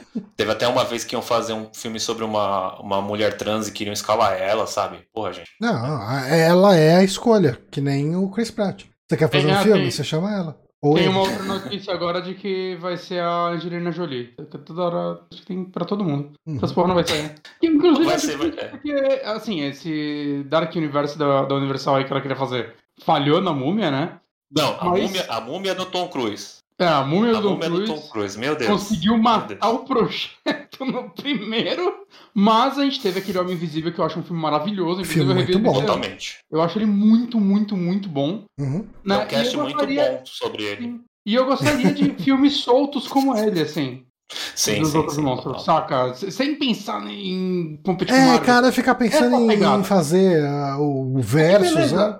A, a Universal fez isso, mas acabou sendo orgânico. Sim né, na, nos anos 30 e 40, mas, saca, eu, eu gostaria que fizessem essa. Outros. Pegasse todos esses filmes e fizesse. Pega o mesmo diretor aí do, do Homem Invisível, ele mandou bem, o maluco ah, do, que trabalha com A noiva, a criatura lá da a noiva de Frankenstein, ela é muito icônica, né? Ela é a mãe da Mortícia, da, da esposa é. da família Monstro. É, é, é a primeira aquele... criatura mulher do cinema. É a primeira Ghoul, né? Que ela, uhum. que ela tem aquele esse aspecto, tipo, a vampira, a Elvira também, vem tudo daí, né? Essa é a, a, é a primeira. E, e, porra, imagina só, ser, ser o cara que criou o, a maquiagem do Frankenstein da noiva e que perdurou até hoje, né? É, Sim. é fenomenal, assim. Fora, fora a atuação, a, a, a Elsa, ela não, não fala na cena, mas ela consegue expressar tudo porque ela se baseou em Cisne assustado. Sim, ah. sim. E, e, veio dela, parece isso. Sim, pra, pra ela conseguir expressar, né? Porque quem, quem não assistiu o filme, quando eles conseguem fazer a noiva, ela rejeita o, o monstro. Uhum. Ela, ela é muito triste, porque é uma, é uma, é uma criatura que não pediu para nascer, E já, já arrumaram um consorte pra ela. Né? Ó, chegou aí, ó. É, Agora beija. Então, casamento arranjado na nascença. Aí ela, ela rejeita, assim, isso destrói a, o monstro, né? Ele fica tristão e. Lágrima de um olho só, ela me odeia. Não, não, é, é, é, eu fiquei com muita pena dele, assim. Né? Não, claro o, que... o, esse filme é um filme para você sentir muita pena do monstro. Sim. Bem, deve ser um marido fácil, né? Também fumando e bebendo lá é, né? toda hora, né?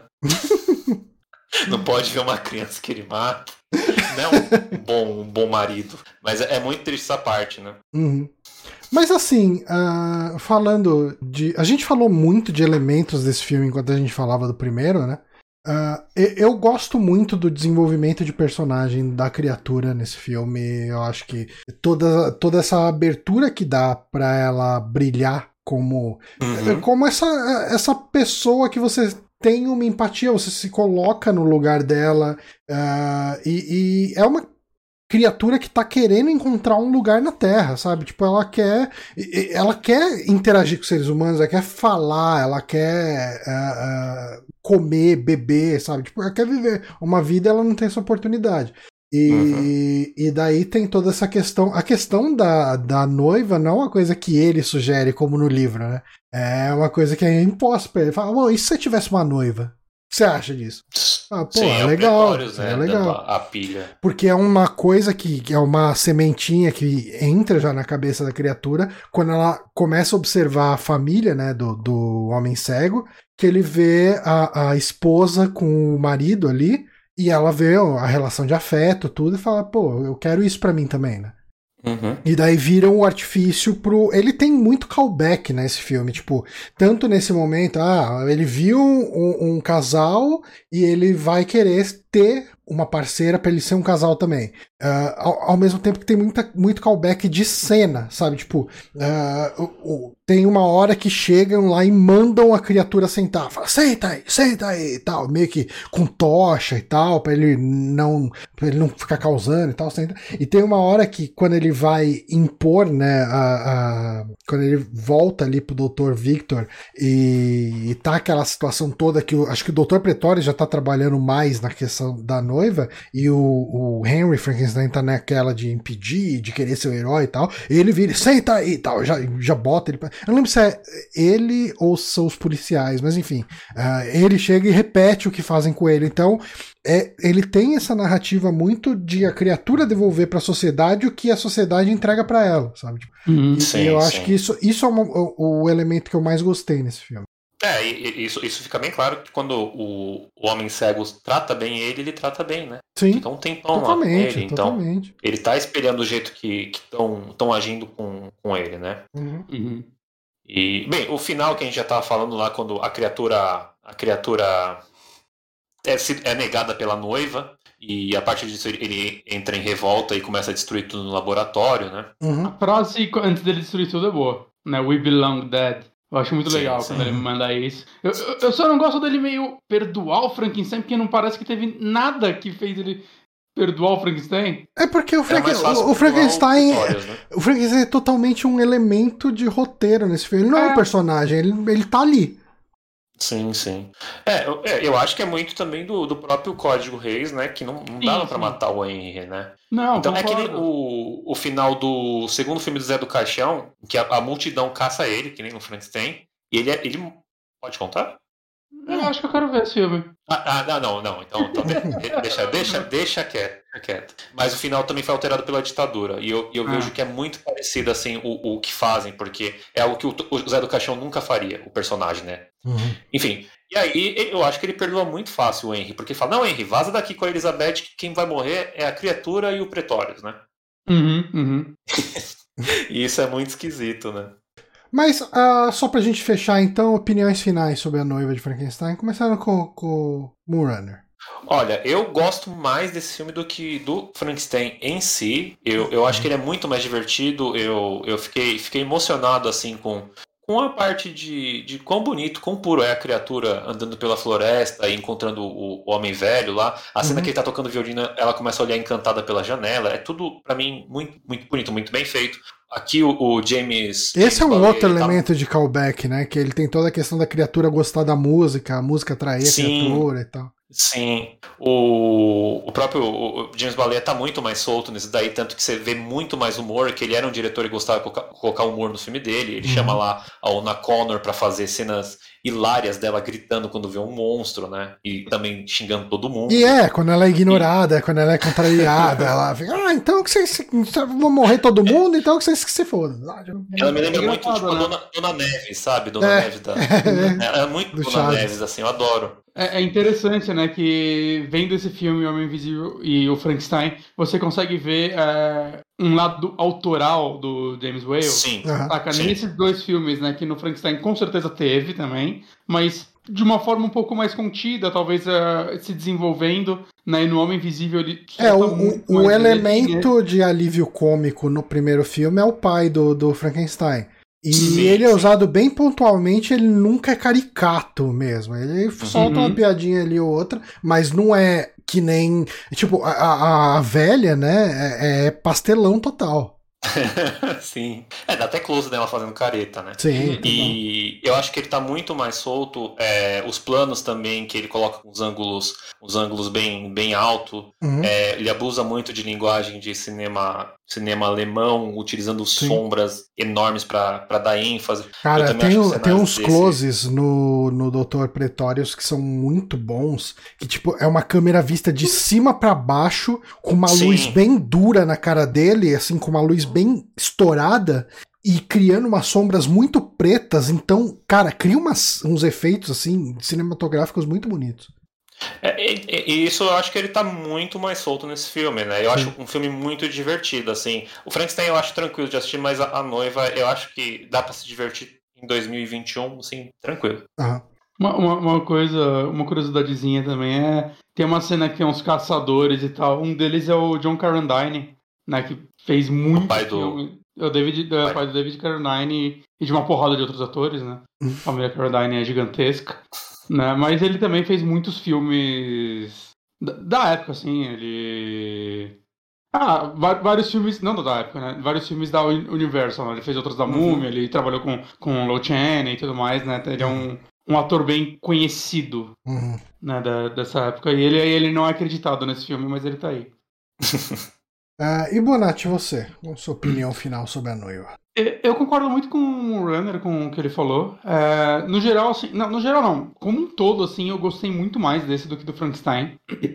Ah, além de a gente ver o diretor mais solto e parece que entregando mais. Um filme até um pouco mais. Não sei se pessoal é o, o certo a dizer, né? No documentário eles falam muito sobre isso, sobre é, ele ser meio que um outsider, né? O diretor, ainda mais nos anos 30, o fato dele ser homossexual e tudo mais. É, fazer com que muitos filmes dele ele quisesse simpatizar com os outsiders, né? E o filme ser basicamente um estudo sobre a criatura, eu acho que é tão mais interessante do que um filme de monstro Aham. normal, né? Eu acho que faz ele se destacar. Né? É até interessante você ver nesse documentário a filha do Boris Karloff, ela aparece bastante, né? Ele já tava, já tinha falecido, Sim. que ele tinha sido completamente contra a criatura falar, que ele acha que é destruir tudo que Sim. ele construiu no primeiro filme.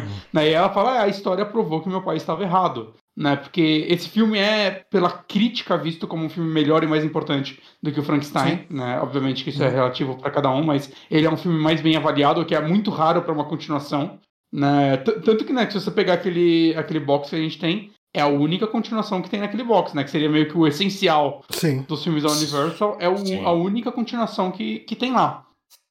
E, cara, eu não sei, eu, eu- amo, assim, tipo, a cena dele vivendo lá, encontrando o Homem Cego e tudo mais, eu acho que é uma cena maravilhosa, fortíssima, ela tem uma sensibilidade muito boa, saca? Que é algo que, dos filmes da Universal que eu vi, é, não, era muito o que eles buscavam. Uhum. Então, eu não sei, tipo, eu vendo outros, se isso repete em algum filme, mas me parece até meio que um pouco à frente do seu tempo, assim, saca? Você, é um filme sobre você simpatizar com o monstro, cara. Sim. Isso é muito louco, assim, se você parar pra pensar, né?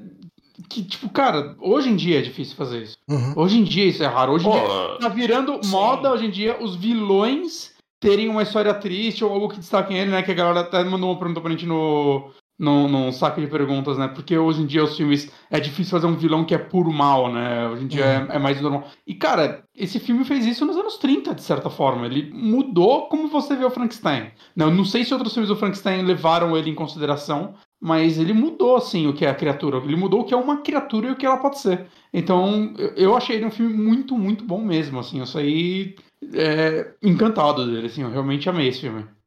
É, eu, eu ainda gosto dele, ah, mas essa segunda vez que eu assisti, eu gostei mais do primeiro. Pode ser uma questão também de momento, mas eu, eu gosto muito das coisas que ele faz, assim, principalmente nisso que vocês falaram, de você se colocar no lugar da criatura e você simpatizar com a criatura, é, comprar a dor da criatura e, e, e, e, assim, fazer esse drama uh, em cima dela e você torcer por ela. Acho que isso é, é muito um ponto positivo dele. Eu, eu acho que assim. Uh, o grande problema para mim, não um grande problema, mas uma coisa que talvez não me pegou quando eu assisti esse filme essa semana, e talvez fosse justamente como eu disse, né, o meu humor no dia, é que uh, o humor dele é, é uma coisa muito autoral e ela é uma coisa que pode agradar ou não. Porque claro, tá... ele é. bonequinho, né? É, é, tipo, essa cena do, dos bonequinhos é muito bizarra, uhum. né? Tipo, e, e, mais que isso, tipo, o, o pastelão todo da velha e tal. É, dependendo da história que você estiver assistindo, pode não, não cair bem ou te tirar um pouco. Uh, uhum. Mas eu acho que isso não é o suficiente para eu desgostar do filme. É, só que eu achei que o, o primeiro Frankenstein ele é mais conciso no tipo de narrativa que ele quer construir no tom. Ele tem um tom do começo até o fim. E, e, ele segue nesse tom. Esse filme ele varia, ele oscila bastante o tom. Ele vai ter os momentos mais aterrorizantes, como o monstro metendo a cabeça da mulher na pedra, ali matando ela. E, e, e ao mesmo tempo, logo depois você vai ter a velha gritando: Ah, o monstro, o monstro, sabe? Ficando tipo, vesga. É, ficando vesga e tal. Então, assim, o, o tom dele oscila bastante. E às vezes você fala, porra, tipo, se decide, sabe? Mas, mas é, é, é, algo bem pessoal. Eu ainda gosto muito do filme e eu recomendo demais. Vocês viram o Frankenstein com Harry Potter? Não, esse eu não vi. Não, não vi. Eu queria mas ver ele o também na pegada de, de ser mais, mais fiel ao livro, né? Eu Não sei, eu sei que o AVGN gosta bastante desse filme. Ele fez um review bem positivo na época. Ah, E eu fiquei bem afim de ver. Falando em Frankenstein, o, o Victor ele aparece numa série de horror gótico que era Penny Dreadful, com o Timothy Dalton e com a Hum. Eva Green. Uhum. Ele, ele é um dos personagens lá e tá criando outra criatura, né? Aí chega, só um spoiler básico, chega o, o, o monstro e, e destrói ela e tipo, fica meio puto. Quando ele falou, não, você me abandonou e você já tá criando outro. sabe? claro que não é com humor, mas é, é, agora com o background do livro dá pra entender tranquilo porque que ele tava puto com o Victor na série. totalmente. E Frankenstein tem, tem mais de 100 filmes, tá, gente? Então vai Ah. ter várias variações. Mas enfim, pra gente encerrar esse filme, vamos tentar falar desse filme em no máximo 20 minutos, pra gente encerrar às 11h30 no máximo. Uhum. O- assim, a gente ia falar, a gente não quis pegar pra falar só dos filmes mais clássicos da Universal, tentar trazer alguma coisa mais recente, mais atual. E eu acho que muita gente considera esse um filme fiel ao, ao livro. Talvez seja a, a renderização mais fiel que existe ao livro, mesmo ele tendo ali as suas liberdades. Que é o filme do, o filme do, do Kenneth Branagh, que é o Frankenstein de Mary Shelley. Ah, é um filme de 1994 e no elenco acho que eh, destaca aí né, o Robert De Niro como a criatura e a Helena Bonham Carter como a Elizabeth, né, Uhum. A, a musa, a musa do Tim Burton e a musa do Scorsese. do Scorsese, Então, pois é. né. Assim, Olha, eu. Ah, pode falar, pode falar. É, eu acho que a, a melhor coisa desse filme é a breguice dos anos 90. E talvez seja a única coisa boa desse filme. E- Ai, meu Deus. Eu não esse eu não filme, boto como a única coisa boa desse filme. esse filme ele tem um problema pra mim. Ele quando você chega e fala, ó, a gente vai fazer esse filme que vai ser mais fiel à obra original, ao livro. Isso em teoria parece bom. E quando você vê ele na prática, você fala, hum, é por isso que o pessoal não tenta recriar um livro com tantos eventos em um filme de uma hora e meia. É um livro muito difícil de adaptar. Filme de Ele é duas contado horas. de É, ele é um várias, filme de duas Ele horas. é contado de várias formas diferentes, a história, Sim. né? Então é muito difícil. É, tem coisas que, assim, eu acho que ele até faz bem. Ah, eu acho que. Tem to- coisa que eu gosto bastante desse filme. É, eu acho que todo o lance da tripulação ali do, do barco, do, da obsessão do, do capitão, O capitão. com chegar no Polo Norte e tal, em, em alguns aspectos eu acho que isso é feito de uma forma até melhor do que o livro. Uhum. Tá? Em alguns aspectos, porque é mais fácil de contar e é mais palatável. Né? No, no livro, obviamente, isso é muito melhor desenvolvido. Mas é- eu, como isso é uma coisa que não tem tanta importância para a história do Frankenstein da criatura, o jeito que ele é diluído num filme de, de duas horas. ah, como sendo um evento que acontece no começo e no final do filme, eu acho que funciona muito bem. Muito, muito bem mesmo. O problema é que muitos eventos que são importantes para o livro, é, quando eles são trazidos para esse filme, eles perdem muito impacto. Ah, assim, você não tem como. Eu não sei o que vocês acham, mas para mim, em nenhum momento eu tive como simpatizar com o Frankenstein do Kenneth Branagh, O, oh, peraí, o, o doutor. o Doutor. Ah, ah, não, ele, ele sem camisa, pagando de gostoso lá pra ressuscitar o monstro. Não, mas sabe? assim, ma- ma- eu nem falo ódio. isso. Eu falo, tipo, o drama dele, Eu acho as obsessões dele. É, Assim, nada, nada nele me atrai. Nada. Eu não compro o drama dele no filme. Eu, eu acho Entendi. que a pior coisa desse filme é o Frankenstein.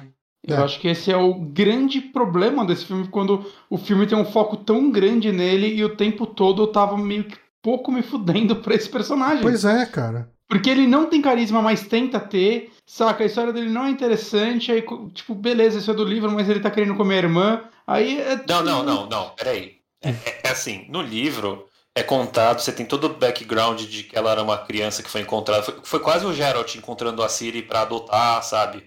Lá na, Uhum. na, na casa lá cheia de, de órfão. E aí eles crescem junto e, ele gosta muito dela tal. Tem um background que é pouco mais aceitável. Nesse daí, Uhum. você tem uma cena na festa em que o, o Victor tá beijando ela e falando: Você é minha irmã? Você é minha irmã? Que é, que é muito difícil, cara. muito é muito zoado. incômodo. É muito E, e zoado. o problema é que é muito do nada, porque assim, mostra eles, é, tipo, ela aparecendo como criança, e o pai dele, ó, ela trate ela como uma irmã, e beleza, saca? Eles não são irmãos de sangue, Uhum. daria pra. O problema é que assim, mostra umas três cenas deles como irmãos, e na quarta essa da festa, que do nada, assim, não tem clima, Uhum. não tem nada, do nada eles começam a se pegar o. E, Tá e- isso é uma coisa que funciona. é pornô sem querer. Isso é uma, é isso é uma relação muito bem construída no livro, sabe? Tipo, Uhum. é, é, é uma, é uma coisa que começa com uma amizade e ao mesmo tempo quase fraterna, mas eles já não se enxergam tanto como irmãos já no começo, sabe? Tipo, já é é, assim, desde criança eles, assim, é meio que trate como irmã, mas se quiser casar pode. Uhum. É, então, assim, eles já se veem desde criança como apaixonados, sabe? Tipo, isso é construído no livro. E no filme Uhum. é meio que, ah, não, é, tipo, a sua irmã, come ela aí. Sabe? É muito zoado. Não, e toda a parte dele na, na própria faculdade, os professores escorraçando ele, aí tem até um, um outro Ah, tu é aluno que é essa meio bully, bate nele assim. Nossa, aí tem aquele professor tem bizarro que fica na sombra toda hora e sai pra falar alguma coisinha. É chato, é chato demais. É, é um Mas, assim, problema a- chato. A produção, é, eu acho muito bem feita, eu adoro os figurinos, como eu falei, parece um filme de Bloodborne. E a única coisa que eu não gosto muito é de como fica o rosto do Robert De Niro sendo a criatura. Porque ele tem uma cicatriz na boca que atua- fica uma atuação esquisita, sabe? Ele- Uhum. Parece que ele tá sempre fazendo Meio um puxa, Stallone, né? né? É que assim, eu acho que é uma coisa que é importante que precisa ser traduzida ah, cada vez que você recria o Frankenstein. É, uma coisa que é passada. Isso é uma coisa que foi um choque pra mim quando eu lia, quando eu li o livro e a imagem do Frankenstein do Boris Karloff vinha na minha cabeça. Porque toda vez que. Não, não, não, mas eu digo. ah, o, o livro, ele toda hora fala que as pessoas sentiam repulsa, sentiam Sim. nojo, a, a, a criatura era repugnante, era uma aberração. E, cara, o Frankenstein do Boris, Boris Karloff ele é mega icônico, mas eu não consigo sentir repulsa, nojo, nem nada do tipo com ele. Eu consigo ver isso acontecendo uh, por uma audiência dos anos 30. E daí, quando uhum. você pega o Frankenstein da Hammer o, o, do Christopher Lee, que ele é uma criatura meio com a pele toda escamada, com, com umas bolhas na cara. Tipo, quando a gente vê o do, do Bernard Rose também, é uma criatura mega asquerosa, com pus. Bernard Rose tem os lances dele tá cheio de câncer. É, né? é como se fosse um câncer na cara, sabe? Tipo, é uhum. é, é, nojento, é asqueroso. E... É como se o corpo tivesse se auto-rejeitando do Bernard Rose. É, muito cara, legal. É, é, é Faltou um orçamento naquele filme, mas o que ele entregou com o que ele tinha eu acho que é, que é incrível. Uhum. E, e, eu acho que esse Frankenstein do De Niro, também essa maquiagem dele, funciona para passar essa visão. Você olha para ele, você fala, nossa, que coisa horrível, sabe? Tipo, esse, essa costura sim, sim. puxando a boca para cima, então você vê aquela gengiva com o dente ali. Eu acho que assim, para passar a ideia que a Mary Shelley tenta passar com a escrita que ela, que ela tem no livro, eu acho que é muito importante o monstro ser asqueroso, ser nojento e criar repulsa. Porque esse é um, esse é um problema, entre aspas, que eu tenho com os filmes de 1930 da Universal, que as pessoas ficam extremamente uh, ofendidas com a presença do monstro. Mas você olha aquele monstro, tipo, ele não gera um sentimento nem minimamente parecido com isso para mim. E, não, eu entendo. O do De Niro é muito mais nojento. Total. Uhum. Eu, só, eu só acho que a, a, própria maquiagem, assim, quando dá uns closes, na minha opinião, ela dá uma, uma prejudicada na atuação do De Niro, né? Não, isso possivelmente. E, mas ao mesmo mas tempo. Eu gosto do. É bonito parado, é fica estranho o movimento, eu diria. É. Saca? Não, é verdade. É, porque é, não, entendo. Pa parece que tá limitando um pouco o De Niro nesse sentido. Uhum. Assim, e também eu não, eu não, acho que seja uma atuação primorosa que o De Niro apresentou, né? Tem, tem momentos que ele foi dar uma risada, assim, quando ele tá sendo ruim, que dá pra ver que é aquele cacuete do De Niro, que é aquela risadinha de meio sorrindo, sabe? Que, aquela risadinha de, Sim, a risada de mafioso. Do... É. A, a, risada do. Qual que é o nome? Aquele filme lá que ele é um mafioso. Meu vizinho. Não, a máfia vai ao divã, sabe? Ah, a máfia vai... Aquela risada de meio De Niro, assim. Uhum. Mas assim, é... eu... esse é um filme que, assim, o, Johnny no começo ele perguntou, ah, você já tinha visto, né, Bonatti? E esse é um lance. Eu vi esse filme quando eu era. Eu deveria ter uns 12 anos de idade. E eu lembro até hoje que foi um amigo meu que dormiu em casa. E a gente passou na TV e a gente tava assistindo. Só que o lance é que eu não conseguia ficar acordado até, sei lá, 11 horas da noite. Uhum. E eu dormi é, eventualmente no filme. E eu nunca revi esse filme. Eu lembro que do outro dia eu acordando e ele me contou, ele, mano, ele faz a noiva, ela é toda cheia de cicatriz. E na minha cabeça, cara, assim, eu tô há 30 anos com esse filme na cabeça e, por algum motivo enrolando de ver ele. E tipo, caralho, mano, quero ver a noiva, vai ser a cicatriz louca. Eu nem lembrava que era. Que a atriz era. Caralho, caralho. Helena caralho, Bonham Carter. Oi? Helena Bonham Carter. Eu nem lembrava que era ela até assistir o filme. Assim, começou o filme, eu falei, caralho, é com ela, que legal. Só que ela é uma ótima atriz. Uhum. E. E assim, é, enquanto eu assistindo esse Sabe aquele sentimento de, não, mas eu tô gostando, né? Mas é bom, que... é bom, né? É mais então, fiel, mas, né? Mas, então, eu não sabia se era mais fiel, porque assim, a maioria das críticas que eu tenho com esse filme são de coisas que vocês me falaram que estão no livro. Uhum. Mas, obviamente, que são coisas que poderiam ser melhor trabalhadas. Mas, em paralelo, assim, para não ficar só dando porrada, eu gosto hum. de muitas cenas do, do, monstro, saca? Do monstro Frankenstein. Não, é... é eu acho que é a melhor. É, é, eu acho que o monstro é a melhor. É a, é a interpretação mais fiel ao monstro do livro. É, melancólico, saca? O, uhum. o De Niro, ele não parece que ele tá puto, ele parece que ele tá triste o filme inteiro. E isso me comprou, assim, eu, eu odeio o Frankenstein desse filme.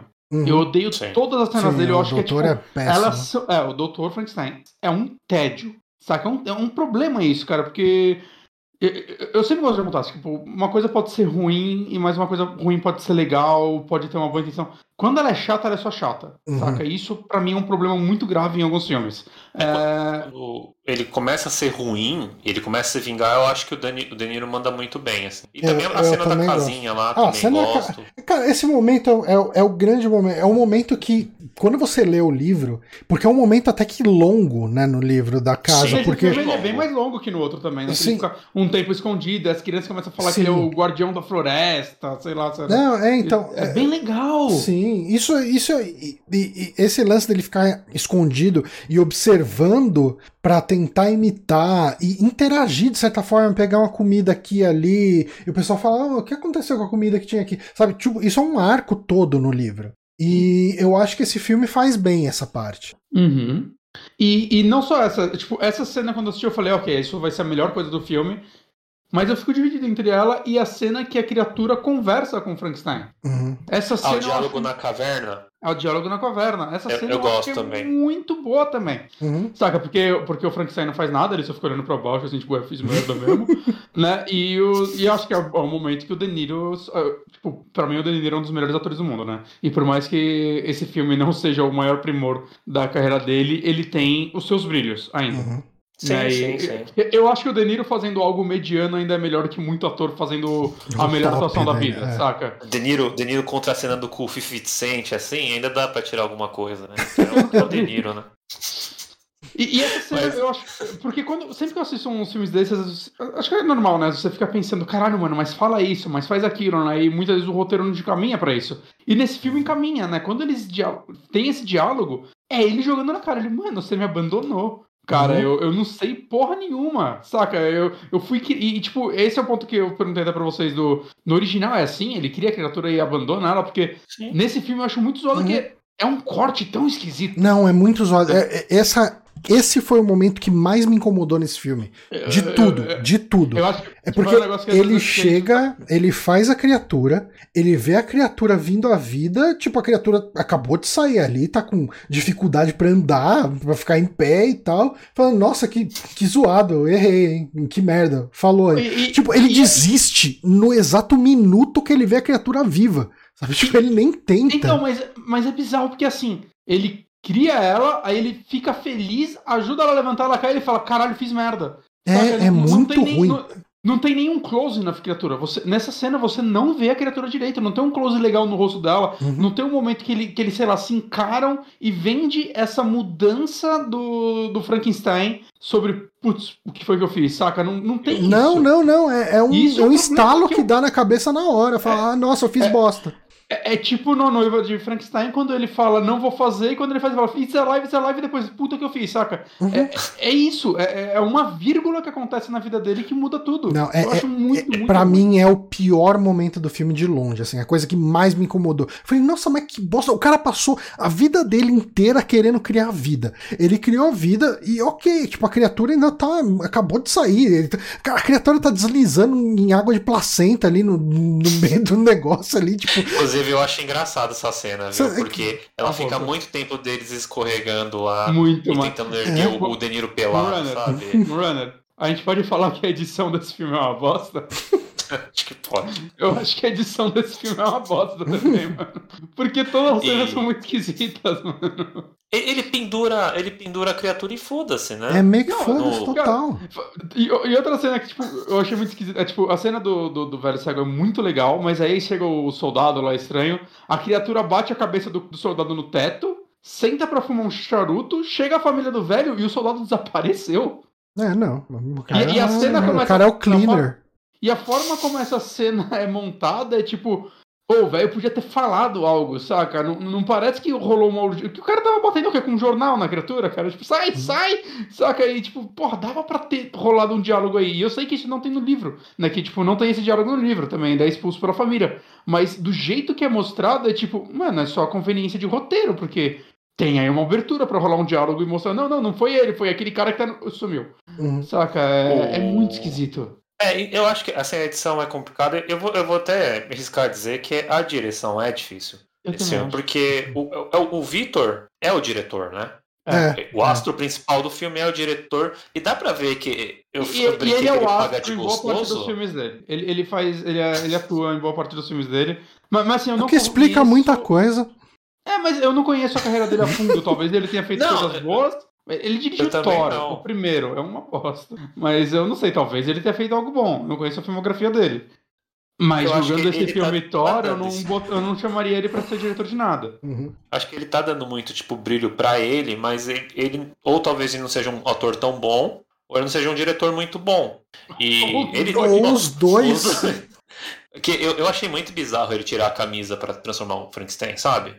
E Ah, mas tava calor. lá com, com luzes assim brilhando o, o corpo. Eu achei muito, muito esquisito. É, e, enfim. Mas, mas se eu tivesse, daquele- se eu tivesse no shape dele, eu também tiraria a camisa o tempo inteiro. Isso é verdade. pra, pra ir no banco, né? Porra. Pô, eu sei que quando ele tira a camisa, parece que ele pode cair na porrada com o monstro de boa, né? Pior que é. Então, mas é, eu, eu não acho que ele segura muito bem. Eu, eu acho que a, a, a Helena tá bem no filme também com Tá, a tá. Elizabeth. Uhum. É, ela, ela, tem, ela tem bastante coisa pra pra trabalhar e dá- eu, eu compro ela ficar aflita com, com o homem que ela, que ela ama, se perdendo numa loucura, né? E não contando pra ela. Dá pra ver que ela tá ficando decep- decepcionada. E Quando ela que faz o o Coppola monstro. não dirigiu, né? Que ele foi produtor. Boa, boa pergunta, né? Que ele tinha acabado de dirigir o Drácula, mandou bem no Drácula, saca? E É, do Drácula pro próximo aquele- filme dele. o- Mas o Jack é de 96, o próximo filme Foi dele. aquele filme que o, que o, que o Robin Williams faz uma criança, né? Eu, eu vi tanto quando criança esse filme eu adorava. Não, não me fala que é ruim, por favor. Não, é que eu acho uma, uma ideia muito engraçada. É tipo o Didi, sabe? Sendo criança, assim. Não, não, sei. Não tô falando que o filme é ruim, só acho engraçado. Pode dar pra fazer um remake com o Ciro Gomes. Ciro Mas o, Games. esse, Frankenstein, esse Frankenstein. Cara, esse Frankenstein, assim, ele tenta ser muito fiel, mas o que ele quer preencher de lacuna eu não gosto. Eu não gosto das, das enguias, sabe? Eu acho. Ah, sim. Eu nem lembro de enguia. É, não, ele a eletricidade colocar é extraída de, eletricidade, de né? enguia. No livro é. O, o Não, o livro não tem nada de eletricidade. Ah, ok. O Vitor, o Vitor vira pro, pro capitão e fala: Eu fiz uma coisa horrorosa e eu não vou te contar o que eu fiz pra você não repetir. Então ele não conta como que ele fez a criatura vir à vida. É que beleza, tem, tem que mostrar como criou vida, porque. Sim, sim. Não, sim. é, é cinematografia. icônico no É, cinema. exato, exato. E Não, acho que eles não fugir. quiseram usar o raio porque esse filme tenta ser mais realista e você prever o raio perfeito é meio estranho. Então, aí você, aí você usa enguias pra gerar eletricidade. Exa e, e não só Que isso, parece é, muito cara, real. É uma. É tão estranho, toda aquela. Nossa senhora, cara, parece que ele tá fazendo uma receita muito louca só, A mano. parafernália lá do, do Mas eu- mas- né, mas eu gosto-. Eu gosto do maquinário. Eu não acho. Eu não Eu, go- eu gosto da nojeira. É, então, Eu eu, gosto. eu gosto do. Cara, a cena do- dos caras coletando Gosto água de, água de, de placenta lá, de, de coisa. Nossa, sim. É muito E, bizarro. não, pegando o cérebro, acho o cérebro lá mó bem feitinho no gelo, né? É. Ah. Essas partes eu gosto. E, e nossa, e quando matam a Elizabeth, eu, eu achei Nossa, é bem, é assim, bem impactante, bem né, cara? gráfica, né? Que ela cai lá com a cabeça no fogo, É, cara, mas a paulada. essa, né? essa é uma decisão de, de roteiro que eu não consigo entender. Que Hum. é o cara ele tentou fazer um filme bem fiel ao livro, ou pelo menos aos eventos do livro. Ele tem um problema que ele coloca todos os eventos lá, mas não dá profundi- profundidade a nenhum deles. Uhum. E, e esse, é o, esse é o erro desse filme, esse é o problema desse filme. Ele tenta trazer todos os eventos do livro, mas como ele não aprofunda em nenhum, tudo fica vazio. Mas chega no final, ele cria uma coisa. Tipo, todo Você esse. É, esse lance. Assim, o, o Mon, a criatura no, no, no livro mata a Elizabeth, né? Uhum. E Só que- estrangulada. É, estrangulado. Só que não tem esse lance de. De transformar na noiva do. A, a- a noiva do Frankenstein não existe, né? Existe o conceito de Uhum. ele quer uma noiva, mas nunca é levado a cabo. Mas se é Elizabeth, eu não vejo como um problema. Saca? Não, não. É... Não, eu- o, eu- o meu problema é. Se você tentou ser fiel em tanta coisa, por, por que, que você botou isso no filme? Uhum. Que é, é tão brutalmente violento com a obra original, sabe que é meio Uhum. bizarro por que, foi escolhido colocar aquilo, né? De transformar. Ah, Assim, eu entendo toda a poesia por trás disso. Eu acho que em É que- é que personagem é uma das poucas coisas que faz sentido. Hum. Saca, tipo, Então, mas- no final ele perdeu a mulher que ama e ele faz o que ele prometeu nunca mais fazer. Eu acho Já que. aqueles, filme, aqueles filmes de cachorro, de macaco, em que a menina, a menina cresce tem um, um bichinho, e aí tem um dono que é malvado, e o dono quer de volta. Aí no final tem aquela cena que o bichinho tá no meio, a criança tá falando, vem cá, vem cá, e o dono, vem cá, não sei o que, tentando comprar ele com ração. É a mesma coisa que eles fazem com a Elizabeth. Tá, isso Eu é acho que- verdade. Isso, que é, isso é bem ele- escroto. Ele enlouquecer e falar, não, agora que ela morreu, eu vou fazer a qualquer custo porque eu amo ela, é um ato de loucura que casa com, com o Victor. E tem um Mas essa problema. parte do, da Mas- disputa do, do cachorro é difícil. Mas você sabe qual que é o problema desse, dessa cena e para esse filme? Que em nenhum momento o, o Victor Frankenstein é uma pessoa apaixonada ou uma pessoa que, que inspiraria qualquer tipo de relação saudável com a Elizabeth. Né, né, Você, você tem razão. Eu, eu, eu tava muito com o background do Victor de ele amar realmente a Elizabeth. Não, ele do despreza livro- ela em todo momento, cara. É, você tem, você É tem muita razão. É, É. Mas, mas- mas, teoricamente ele ama ela, é só que o filme decidiu não mostrar isso. Então, é edição. Olha aí. E daí Tá, você tá, não tá. mostra Então é isso no filme. direção, o ator tem carisma, tem tanta coisa. Você mostra, você decide não mostrar isso no filme, só que esse é o elemento pro final do seu filme. O, o- outra coisa que eu acho bizarro nesse filme é como ele gosta de rodar a câmera nas pessoas, né? Ah, sim, o tempo inteiro. Ele fica rodando a câmera na dança, ele roda a câmera na, na discussão, ele roda a câmera no monstro. Parece o Michael Bay filmando o Frankenstein. Pois é, cara, é, é, eu saí, eu saí desapontado desse filme. E eu, então, 20 anos esperando pra ver. Eu saí desapontado desse filme.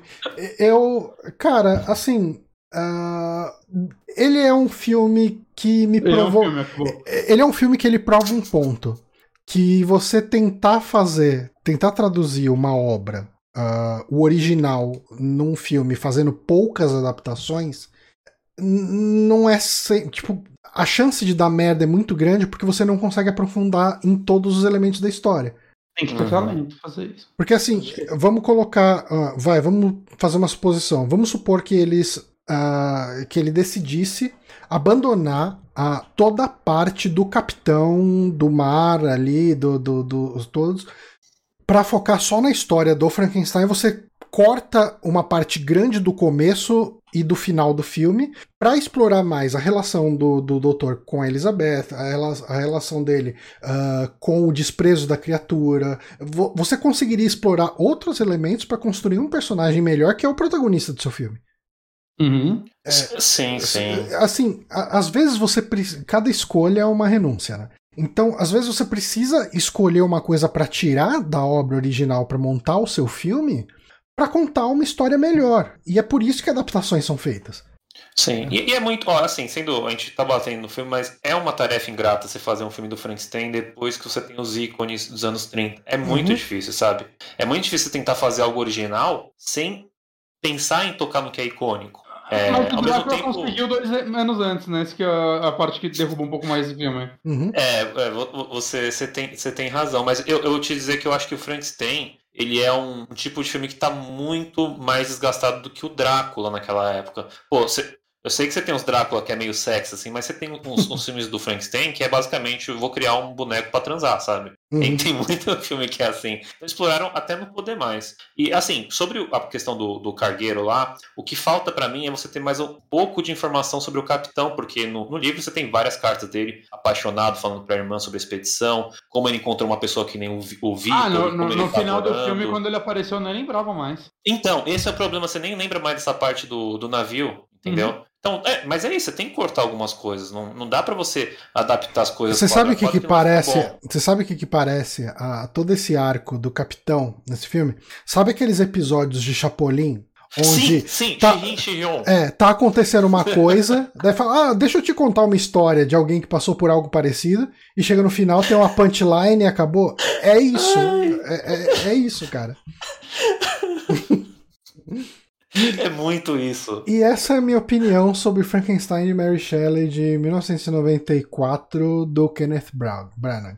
Eu, eu acho um filme que ninguém precisa assistir ele. Nossa, pesado. Ah, Gente, tá na Netflix aí, ó. Se vocês ficarem com curiosidade, vale a pena pelo cenário, pelo figurino, alguns momentos de atuação. Mas é um filme brega dos anos 90. É tipo É. Robin Hood dos anos 90. É brega, brega, brega, brega. Uhum. Mas é, é, eu acho que esse é meu, meu encerramento sobre esse filme. Tipo, eu, Não eu- veja. não, eu acho que assim, eu- expus bem o porquê que eu não gosto dele. Ele tem, Uhum. ele Então- tenta ser uma adaptação trazendo todos os elementos do livro, só que como ele não consegue aprofundar em nenhum deles, no final das contas vira tudo raso e você não se importa com nada do que acontece nele.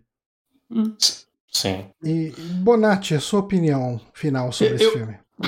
Eu, eu acho isso um pouco menos negativo, mas não tanto. Uhum, Né? Eu, eu acho que ainda as cenas com a criatura valem a pena, mas é um filme extremamente problemático e extremamente triste pra mim, porque eu acho que é um tipo de filme, um tipo de ideia de história, de filmagem e tudo mais, que tinha um potencial de ser incrível. uhum, Saca? Ele podia ser um filme definitivo do Frankenstein. O, E eu o sinto Drácula, que- né? Ele poderia ser o Drácula do Coppola, né? uhum. E, e é aquele lance, ele é um filme que eu sinto que depois dele nunca mais foi feito nada com a mesma ambição com Uhum. o Frankenstein. Sacas? Tem o do Bernard Rhodes, tem o, o do Harry Potter, né? Que falam que é legal, porque ele é focado no, no, no- no, Igor, né? Então você tem outras histórias, mas eu sinto que ninguém mais tentou adaptar o texto e, saca, a obra da Mary Shelley como esse filme tentou uhum. né, num, num épico de duas horas, com figurino foda e atores de Hollywood fudidos, saca? Esse tipo de coisa. Eu sinto que ele.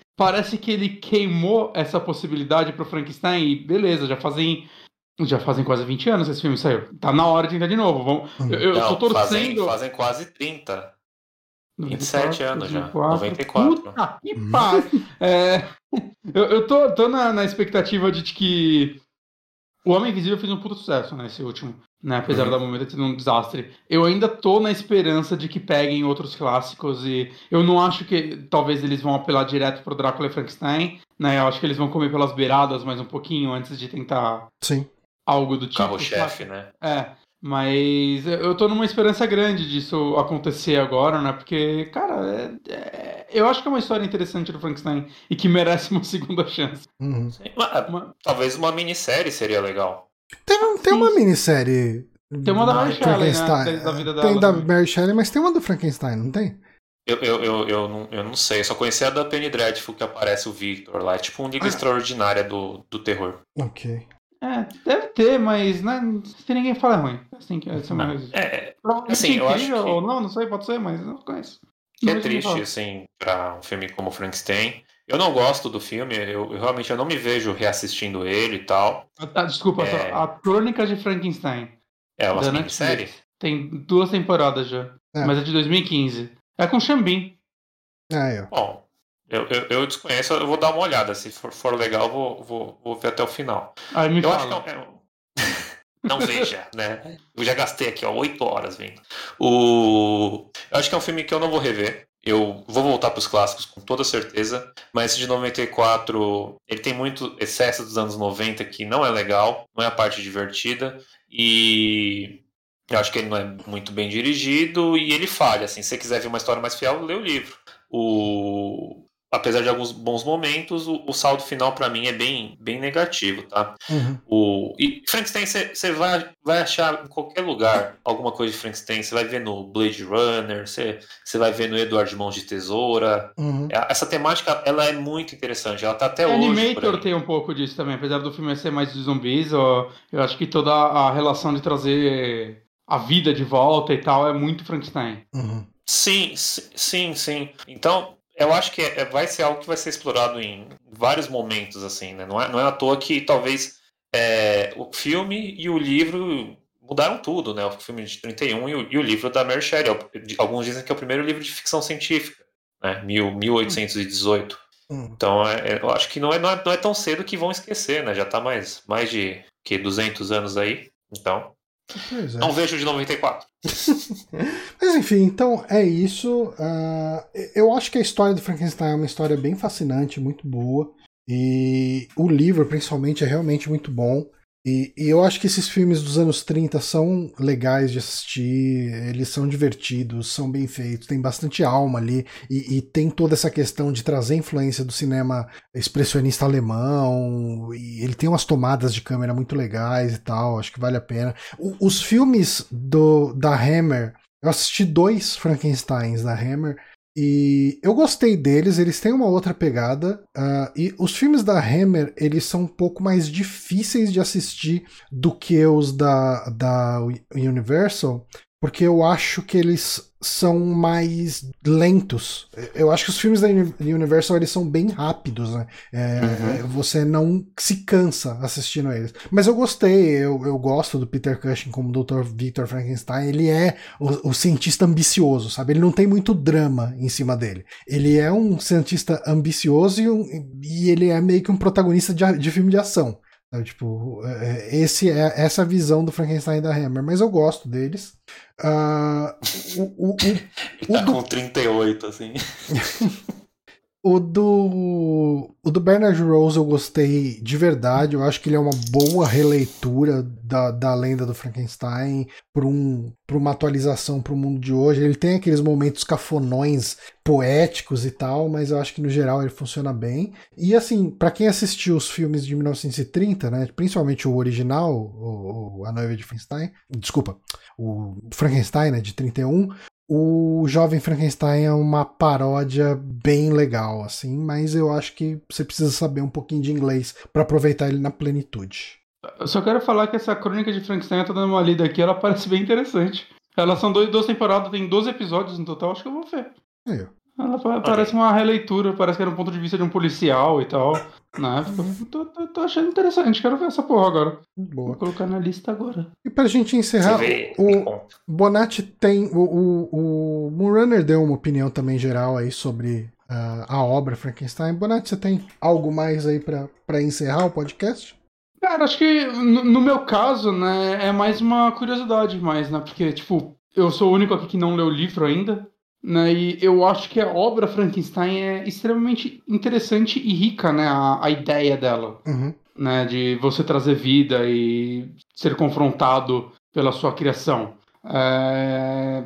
Eu, não sei, eu, eu, acho que é muito do que eu já disse aqui. Eu, eu gostaria de ver isso ser explorado hoje em dia com um respeito, sabe? Tanto um respeito por parte das pessoas que estão criando, quanto de produção, né? Eu gostaria de ver uma produção séria de novo, como esse de 94 tentou ser. É. Saca? Eu acho que tá na hora já. já tá, a gente já tá pronto pra um filme do Frankenstein que a galera não vira e fala: Ah, mas um filme do Frankenstein, haha, filme de monstro. Deve ser um. E, é um, e não é nem um terror, né? É um filme mais de ação, aventura, né? Bem uhum. normal você ver esse tipo de história acontecendo. Eu acho que é uma, é uma obra que me parece ser rica bastante pra, tipo, tá na hora de a gente ver mais disso. Sim. E com isso a gente encerra esse programa aqui. Uh, eu queria agradecer ao Moonrunner pela presença aqui com a gente. Novamente, muito Opa. obrigado. Olha, eu, eu, sei lá, eu sempre falo que eu acho muito louco poder parar e falar exclusivamente sobre filme, né? eu venho, como eu falo pra vocês, eu venho do lugar de, de ouvinte já de longa data e, e, e fã, e acho que é uma coisa que eu, que eu faço muito prazer essa, essas aparições aqui, mesmo quando a gente é, tá num. Como é que é? Num, mais livre, né? Numa conversa mais livre, porque fico pensando que talvez as pessoas que ouviram ficaram um pouco perdidas porque né, a gente foi se atropelando, foi fazendo um Frankenstein, né? Tal como o Victor, a gente foi costurando várias coisas aqui. Mas eu, eu agradeço de verdade aí o convite. E se alguém quiser ouvir mais das minhas opiniões sobre filme, etc., me segue lá no Twitter, é srmoonrunner, que eu tô sempre falando de filme. Acho que eu mais falo de filme do que outra coisa lá. Mais do que eu deveria até. É isso então, galera. A gente fica por aqui e até talvez semana que vem com um saque, a gente não sabe. Assim, uh, só explicando um pouco, né? Uh, na semana que vem era para rolar o nosso podcast sobre Silent Hill, uh, mas o nosso convidado ele teve um compromisso e daí ele pediu pra gente, perguntou se a gente poderia adiar. A gente falou, ah, não tem problema nenhum a gente adiar, então tranquilo. Então, infelizmente, o Silent Hill não vai ser no Amiibo Outubro, vai ser na primeira semana de novembro, mas vai rolar. Uh, e na semana que vem a gente está decidindo se vai fazer alguma coisa ou se vai folgar. Eu ainda vou conversar com o Bonatti uh, e a gente decide. Talvez a gente pegue algum filme que a gente goste, assista e comente aqui com spoilers. Uh, uhum. Ou talvez a gente realmente folgue. Mas a gente vai decidir isso até semana que vem. E quem acompanha a gente nas redes sociais vai saber o que a gente decidiu. É isso então, galera. Até a próxima. Falou! Parou! Tchau!